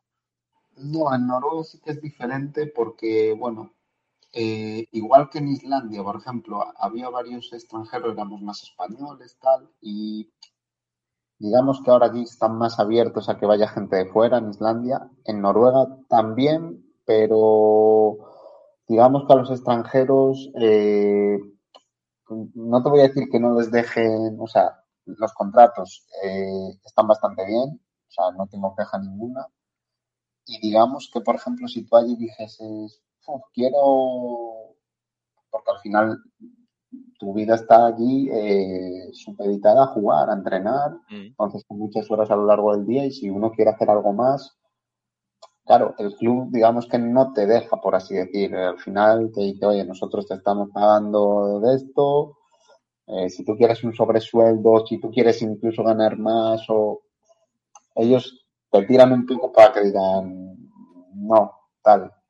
Pero, pero sí que en ese sentido es la diferencia con Islandia, que allí, pues, eh, digamos que el salario, a lo mejor, de, el salario de, por, por jugar y tal es, es, es más alto.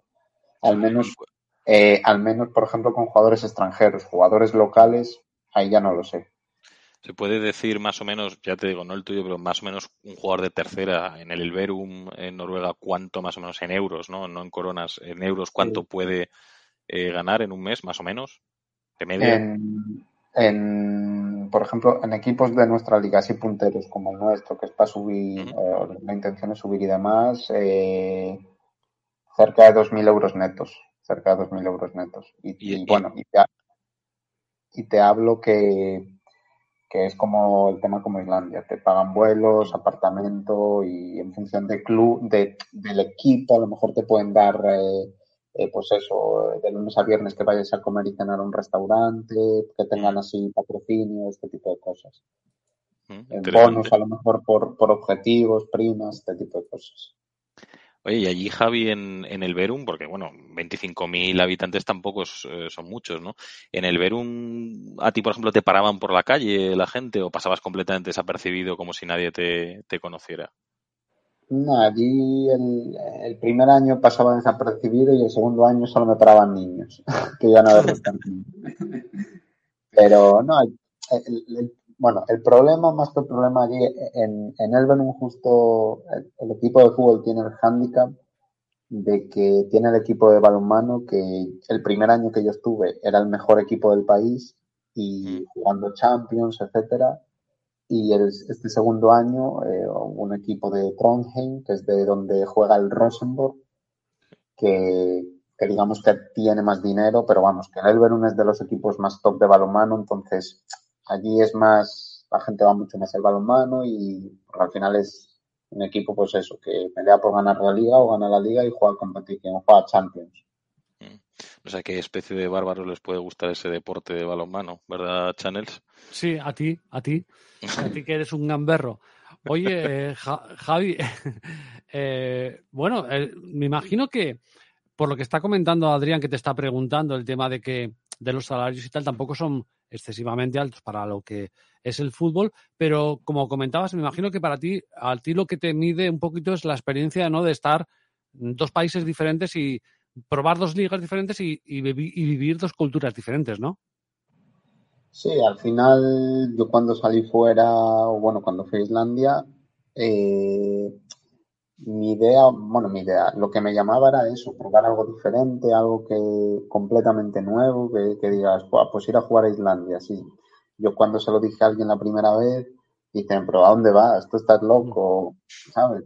Normal, o sea, ¿qué vas sí, a decir sí, si, alguien te dice, si alguien te dice, no, me voy a trabajar a un, a un país así a lo mejor más desconocido? Mm. Pero, pero bueno, comparando con, joder, luego también ves el, el fútbol que hay allí y también, pues bueno, al final lo comparas, quieras que no, con España y tal. Y, y sinceramente los salarios comparados con las ligas de, de, aquí en España de segunda red, tercera red, pues son salarios más potentes en, en este tipo de, de, países. Y luego aparte, pues, todo lo que hay detrás de lo que has dicho, la experiencia, de todas las anécdotas que te puedas llevar, eh, al final fuera de casa uno espabila el doble rápido a base de, de, de, golpes y de palos. Entonces, es otra, es, es otra historia. Fíjate que no, que, que muchos eh, se cansan de cacarear, el mismo Tebas, por ejemplo, ¿no? que tenemos la mejor liga del mundo, que España es eh, una potencia futbolística, ¿no? Y, y, lo que tú decías, luego te bajas al, al barro real, a la primera RFF, a la segunda RFF, y, y, un equipo de tercera división de Noruega, incluso un equipo de tercera división de, de, Islandia, que eran equipos que, bueno, luchaban por ascender, pero siguen siendo divisiones eh, prácticamente, yo diría que incluso no son profesionales, ¿no? Allí, imagino, igual que en España. No, las... Sí, semiprofesional y ya te digo, ciertos equipos, o sea, equipos punteros bueno. Pero fíjate que, nos, que, que, esas personas ¿no? que se cansan de, de decir y de, y de, gritar a los cuatro vientos que España y tal, y luego tienes los ejemplos, nos has puesto dos, Noruega e Islandia, en el que se trata mucho mejor al jugador, en el que se le da todo tipo de concesiones, sobre todo eh, para intentar, intentar perdón, importar talento extranjero. Y, eso es para mí lo que realmente debería ser el fútbol, ¿no? Que permita, lo primero a ti a título personal, que te permita vivir una serie de experiencias y que estés a gusto y demás, y que luego encima pues se vea recompensado, ¿no? Porque tú haces un trabajo, en tu caso de futbolista, una profesión, y, pues bueno, que te sientas allí pues a gusto, querido, valorado, que es lo más importante, no como en España, pues eso que ya no solo lo poco que se gana, fíjate cuántos equipos, ¿no? Con problemas de impagos eh, y demás, entonces al final igual deberíamos empezar a, a cacarear menos lo, buenos que somos o lo bien que nos va en el fútbol y, mirarnos en otros espejos como, como Noruega e Islandia. Eh, yo por mí ya te voy a hacer la última pregunta que tenía también ganas de preguntarte, Javi.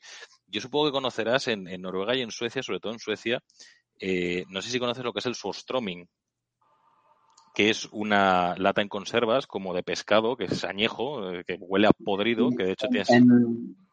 me suena y de hecho te digo que en Islandia la cena de equipo probamos carne de tiburón en conserva y eso no se lo recomiendo a nadie. ¿eh? Me, has, contestado la pregunta porque mi pregunta iba a ser, no sé si habrás comido su stroming, digo, pero ¿qué es lo más raro que hayas podido comer en Islandia, Noruega, sobre todo en Islandia? Porque yo en Noruega, por ejemplo, probé eh, la cecina de ballena, que ya me pareció algo horripilante en cuanto al, gusto, a la textura y tal. Y quería preguntarte, digo, ya te has contestado, pero digo, ¿has probado alguna cosa de comida muy rara ahí en Islandia, Noruega, que nos, que nos puedas decir? Aparte del tiburón. Así raro no. Raro, raro como lo de Islandia, no. No, sí que. A ver, he de decir, esto no tiene nada que ver con la pregunta, pero que a mí me sorprendió para bien lo que es eh, Noruega con ciertas carnes y tal, no sé, me gustó mucho. Y luego está lo, mítico del salmón, que, al final, pues bueno, salmón a mí me gusta, así que en Noruega, mucha variedad de, carne de caza, ¿no? De ciervo, reno, arce. sí, sí, sí. Oye, Javi, y ahora, ahora estás de. Entiendo que estás de vuelta en España, ¿no? Sí, ahora estoy aquí en España. Mm. Muy bien. ¿Ahora qué, en qué situación estás? Pues nada, eh, bueno, allí en, en, Noruega salí de allí en, a mediados de julio allí hay un parón de, vacaciones de, verano y me he venido aquí a, cerca de casa, Galicia, a un equipo que se llama Unión Deportiva Barbadas en, en Urense a, jugar aquí en, tercera red esta temporada. Mm. Pues nada, fantástico. Eh, bueno, en casa siempre se está bien, ¿no? Sí, hombre, faltaría más. Siempre se dice, ¿no? Como en casa, como en casa en ningún sitio. y como en, esa, zona que hemos, en, esa, zona que hemos, estado, hace poco estuve con una mujer en la cuenca del SIS, estaba fantásticamente bien, Javier. O sea que, eh, no sé, Adrián, si quieres añadir alguna cosa más o darle las gracias a, a, Javier por estar con nosotros. Iba a decir que como, como en casa en ningún sitio y como en casa espero que se haya sentido Javi hoy en el, en el podcast. Para nosotros ha sido un completo, un completo placer, un completo honor, pues eh, haber contado con tu experiencia. Yo, desde luego, Channels también, yo creo, pero yo sobre todo tenía muchísimas ganas de, de conocer un poco más esos entresijos, ¿no? Del fútbol eh, internacional más modesto, que no, que no sale pues en la televisión cada dos por tres, gracias a Dios. Y esperemos que se mantenga así, más, más virgen en ese aspecto. Y nada, Javi, pues eso, darte, darte las gracias por haber venido. Ya te digo, espero que te lo hayas pasado también eh, bien y que te hayas sentido a gusto. Y nada, por mi parte, un abrazo, muchísimas gracias. Supongo que Channels también es extensivo. Sí, me ha parecido fantástico tener aquí a una, una experiencia un poquito lejana a ese Javier. No sé si tú, si tú como futbolista, que bueno, estás un poco en ese a caballo, ¿no? Entre el profesionalismo y, y no profesionalismo, porque te has ido a, a, diferentes sitios, eh, que cuando ves un poco las noticias, ¿no? Con CR7, con Messi y todo, es un poco como, como que estáis un poco ocultos, un poco opacos, ¿no, Javier? Yo, casi te iba a decir que es otro deporte, pero bueno, es el fútbol también, pero a, otro nivel, ¿no? Bueno, al final, estas categorías, eh, o sea, si hay categorías, pues también es por algo y, tiene que haber jugadores en estas categorías, eso está claro. Entonces, bueno, eh, una de las cosas también eh, eh, de, el, jugar fuera y, probar otras cosas, pues es un poco cuando uno a lo mejor ve más difícil llegar a ligas, pues en España segunda división, que es lo que es el fútbol profesional y tal. Pues bueno, al fin y al cabo también optar por otros caminos como irse a otro país, eh, si uno tiene esa oportunidad y, tiene buenas condiciones para ello, eh, pues, pues ¿por qué no, no? Al final son, creo, experiencias que incluso aunque puedas jugar a un nivel más alto aquí en España, por ejemplo, en primera red, que ya roza el fútbol profesional y tal, pues creo que son experiencias que también eh, no, no, todo el mundo las puede vivir. Entonces, mm. en ese sentido, por ejemplo, yo no me arrepiento absolutamente de nada de, lo que he hecho y hubiera, y hubiera decidido lo mismo si, vamos, si, mm. si, llegase ese caso otra vez.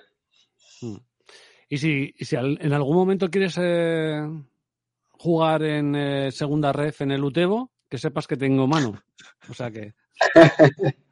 que, no está, que, no está, mal, que es un pueblo de. de Aragón, Pueblo de Aragón, cerquita, a 20 kilómetros de Zaragoza, donde vivo yo, y se vive muy bien, ¿vale, Javier?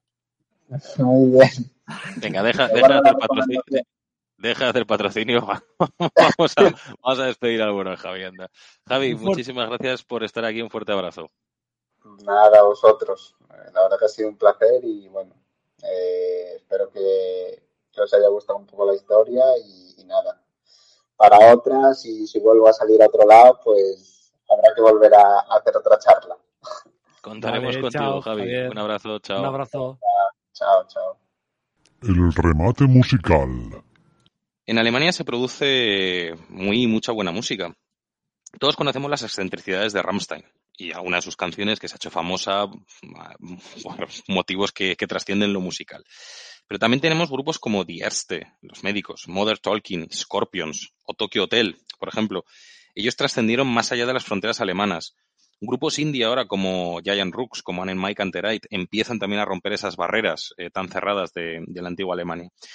Pero uno de esos grupos que permanecen en el imaginario colectivo del rock de los 80, de los 90, son Die Totenhosen.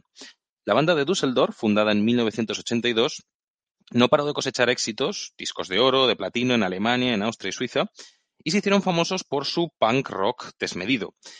En la gira de Unter falsche Flagge, en más del 60% de los conciertos hubo algún tipo de incidente serio. Estamos hablando de peleas, etcétera, etcétera. En 1989, con la caída del muro de Berlín, en noviembre, de hecho, paralizaron su gira y acudieron a la actual capital alemana para tocar en las celebraciones del evento.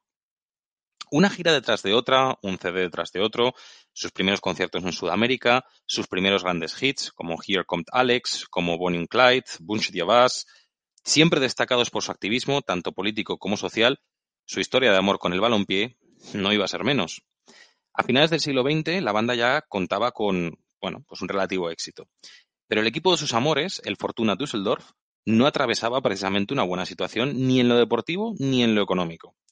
El equipo cayó en 1993 a la Oberliga, que es la tercera división del fútbol alemán en aquel entonces, y la liquidación planeaba sobre la entidad. Así que los Tottenhausen destinaron un marco alemán de aquella época, para que os hagáis una idea, ahora sería unos 50 céntimos aproximadamente, de cada entrada de su gira para el club, específicamente para fichar jugadores. Es decir, más o menos 50 céntimos de cada entrada iban para el Fortuna Düsseldorf para que pudieran fichar jugadores. Y no solo eso, ayudaron al club económicamente a cambio de que ellos aparecieran en la camiseta. Así, la icónica calavera del grupo, que era pues, el logo que tenía, bueno, y que sigue teniendo eh, Tottenhausen, se instauró en el pecho de la elástica durante varios años. Y así, el Fortuna Düsseldorf volvió a la Bundesliga. Pero a principio de siglo trajo consigo el descenso incluso a cuarta división. Pese a todo, los Tottenhausen han seguido colaborando con el club de sus amores. Esa relación de amor es tal que parte del merchandising habitual del club son colaboraciones con ellos. Es decir, si os metéis en la página web del Fortuna Düsseldorf, en su tienda podréis ver merchandising de los Tottenhausen. En 2012 recibieron el reconocimiento merecido del club en forma de abono vitalicio de honor. Y ahora, ahora mismo incluso financian de manera directa parte de las categorías inferiores del club rojiblanco de Düsseldorf y mientras las fuerzas les aguantan, todo indica que esta relación seguirá muy vigente.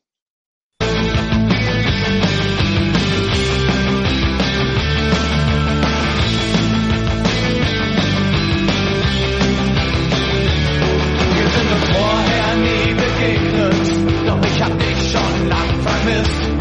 Auch wenn ich dich zum ersten Mal hier treffe, ich wusste immer, wie du aussiehst.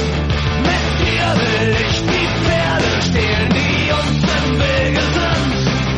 Ich gehe mit dir durch dick und dünn, bis an das Ende dieser Welt. Leg deinen Kopf an meine Schulter.